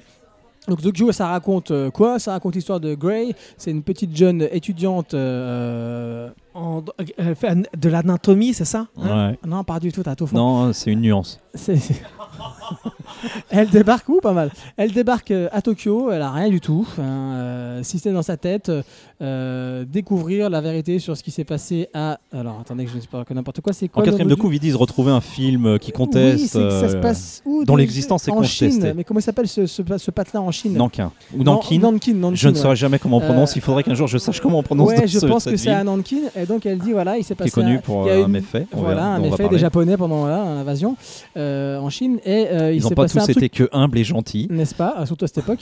et donc là, euh, il y a eu un espèce de, de ma- il y a eu un massacre qui s'est passé là-bas en Nankin en 1937, 38, 37, 37. et 37, euh, il y a une, vi- une mystérieuse vidéo qui existerait. Et, euh, et c'est pour ça qu'elle, elle vient, donc elle a étudié ça, elle est fascinée par ça. Pourquoi On va le, le découvrir en lisant le bouquin? Et elle arrive justement à, au Japon parce qu'elle recherche un mystérieux professeur qui aurait euh, vécu cette période euh, à Nankin et qui pourrait peut-être l'aiguiller pour retrouver cette euh, fameuse vidéo. Donc voilà. Alors là, pourquoi on a, j'ai adoré ce, bouquin. Alors pour le coup, c'est vraiment un page turner là, comme dit Kino par rapport à Ranma Me. Tu commences, tu t'arrêtes pas. Même si moi j'ai fait une pause sur les 150 dernières pages parce que j'ai eu voilà au niveau professionnel, j'ai pas pu continuer. Mais on, on, s'arrête pas. On arrive, on a, on l'a su avec elle. Elle nous fait découvrir le Japon. Voilà, c'est pas Isabella Bird. C'est pas Isabella Bird, mais elle nous fait euh, découvrir le, Japon des années 90, il faut le dire, années 90 juste après, la bulle. Euh, et donc elle arrive, euh, on arrive bah, voilà, dans, dans, à Ginza, le, quartier rouge de Tokyo. Elle va devenir hôtesse, hôtesse dans un bar. Euh, Voilà, la petite occidentale, ça fait, ça fait toujours bien dans, dans, dans, dans ce genre de bar à hôtesse d'en avoir une. Et elle va commencer à, à- à bosser euh, en tant que telle. Et elle va euh, loger chez un mec qui s'appelle Jason. Euh, je crois qu'il est australien, Jason. américain, américain, américain, et qui va l'accueillir. Et ce mec a une espèce de, de, de- d'obsession un peu dérangée. Il aime bien les freaks, on va dire ça comme ça. Voilà, mais On bon, je, comme ça. on va pas spoiler plus que ça. Et voilà, donc, bah, qui dit euh, Japon dit, dit Ginza, dit Yakuza. Donc elle se retrouve euh, mêlée à une sombre histoire avec euh, des Yakuza. Et donc elle est entre cette histoire-là et cette histoire avec son prof. Et voilà, on va la suivre. Voilà, on va découvrir avec elle le, le Japon des années 90. Et moi, j'ai adoré. Et la, Kino. et la Chine, du coup, de, 30, de Eh, la Chine de 1937, parce 37, qu'en parce que fait, ça alterne deux récits. C'est ça qui est déstabilisant. Parce qu'au début, on, moi, Heider, et ça, généralement, quand on est c'est bête, hein, comme quoi, des fois, on apprend des trucs, mais on l'applique pas. euh, on, on se dit, voilà, c'est un- une auteure, donc euh, le point de vue, ça va être une femme. Oui. Première Oui, page, qu'en fait, un première peu- page, t'es un Nan- Nankin 1937. Oui, ça commence Et en c'est il. Qu'est-ce qui se passe là? Et après voilà, donc le, le, le, le- la- le- le- le bouquin alterne entre Nankin en 1937, euh, donc qui est plus ou moins, c'est même pas plus ou moins, c'est un, un journal, un journal, un, un journal de bord, on va dire de de- de- d'une personne, et euh, bah, Gray qu'on suit au Japon en, en 1990 à peu près. Puisqu'il y a un lien entre les deux. Puisqu'il y a un lien entre les deux, et c'est habilement, et le renvoi entre les deux périodes et les deux Ah, personnages. ça passe très bien et toujours. ouais, ça passe, ça passe Parce que c'est ça qui est fondamental quand on fait deux récits en parallèle, c'est les transitions ou ce que les ça. échos qui vont se faire entre Comme les. les flashbacks. Voilà, et ce qui va se passer à chaque fois qu'on est sur le, le, le changement de période, et là c'est vraiment bon. Voilà. Moi, Moeder, c'est une odeur que je lis depuis le début. Qui est pas, d'un point de vue stylistique, qui est pas, c'est pas révolutionnaire hein, du tout, mais celui-là, il est vraiment pas mal. Elle est plus connue pour sa série euh, euh, a- où on suit un flic et dans, dans le style, on va dire, euh, Silence des agneaux. Voilà. Ça se passe au Japon aussi? Non, non, elle fait Parce qu'il faut dire qu'elle, elle a passé. bah, c'est un- Voilà, c'est un peu autobiographique quand même. C'est hein. pour ça en fait. Là, c'est si je de mémoire parce qu'elle a fait deux trois livres qui sortent un peu de, de son. J'essaie de me rappeler le nom de ce héros. C'est Cafferty, je crois, quelque chose comme ça si je me souviens bien. Et là, elle sort et elle s'inspire un peu de sa propre euh, vie parce qu'elle-même est partie au Japon très très jeune et a fait hôtesse Bah, bah, là-bas. ouais. Et euh, elle, c'est un personnage un peu curieux parce que quand on la voit en photo, c'est vraiment l'anglaise. euh, voilà, chic, machin, mais en fin de compte, là, penser un peu à Inès plus tard. ah, c'est faisable. Ah oui, mais c'est très faisable Ah, hein, parce que la- la- la- voilà, elle a un passé assez curieux de, de, de, de garde du corps. De, je crois qu'elle a voulu faire de l'animation, mais ça, elle était un peu refusée parce que trop violente. Enfin, euh, moi, ce que j'adore chez elle, il y a un truc qui est, ré- qui est, qui est récurrent, qui est tout le temps là dans toutes ses œuvres, c'est que partout, il y a euh, dans un coin, de, quelque part, une agonie ou un pourrissement. C'est vraiment c'est sa marque, hein, c'est vraiment à mettre Ouais, sur ça. je- Donc là, on aura- J'ai pas assez lu, mais effectivement, cas, là, on a, là, on aura ça avec le, le massacre euh, de Nankin, Nankin, je ne saurais jamais, on va dire Nankin. Allez, va, au- au- en Chine. Parce que, voilà, ce moi, ce que j'aime beaucoup dans cette œuvre, euh, que j'ai lu il y a vraiment un moment, donc je me souviens plus de tout dans les points précis, mais du, on va rester un peu général, de toute manière, c'est pas une chronique non plus, mais c'est euh, la manière dont elle découvre le Japon. Si on me voit arriver là avec mes gros sabots. Je- J'allais faire le par- je l'ai fait un petit peu Pour, aussi le parallèle. pour le coup, pour moi, ça, Bird, me- dit. ça me plaît plus là. C'est c'est-à-dire que c'est assez neutre en fait quand même. C'est pas, elle a pas un regard. euh, Non, tu, tu Tu alors. Bon, pour moi, ça- sur le débat, on n'a pas le temps, mais moi, ça ouais, c'est me. Après, par contre, ce qu'elle a décrit entre chinois et Japon, de toute manière, là, correspond aussi à une certaine réalité. Enfin, quand ils ont déboulé pour faire, un- ils ont fait un massacre complet. Ils ont fait une montagne, une Oui, montagne puis un fleuve de, ça, chinois euh, morts. Et euh, donc, du coup, on va suivre cette famille euh, qui va échapper au massacre euh, à Nankin. Enfin, ou en tout cas, qui est là pendant le massacre. Et puis, on va la suivre elle, cette jeune fille euh, occidentale au Japon. euh.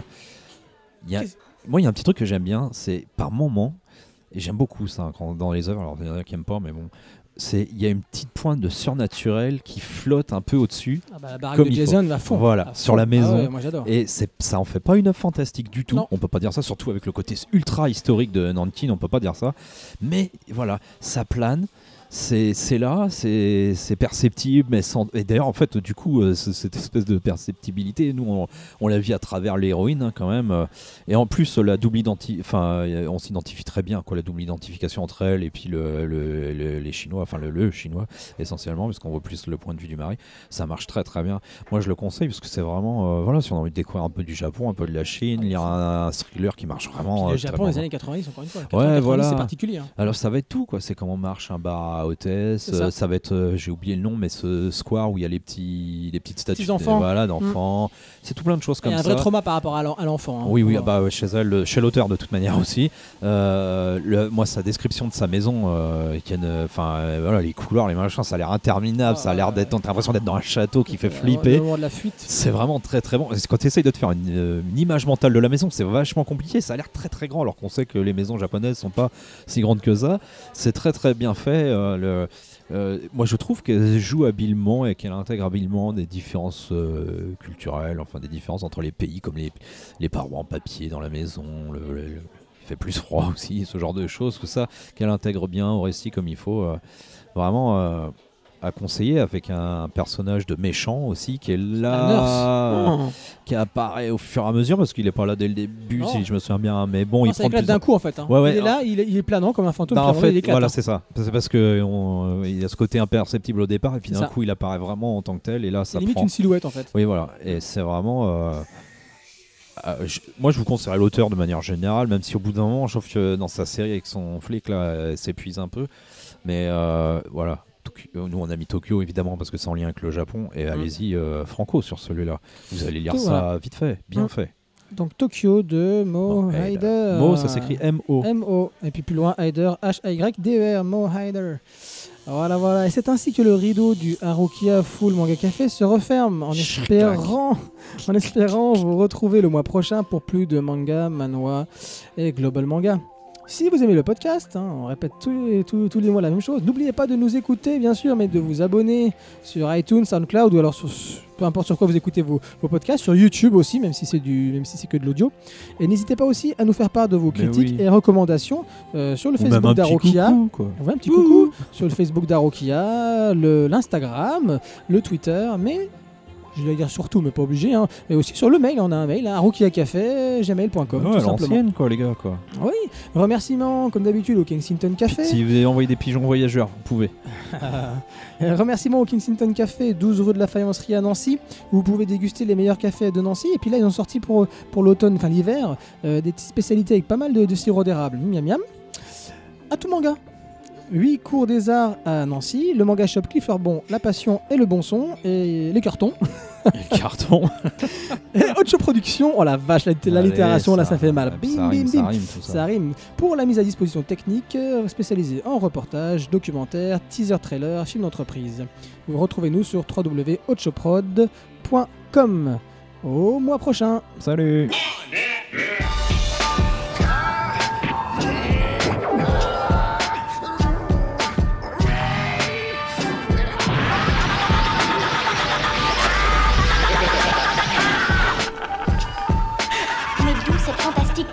et cette énergie peuvent-elles venir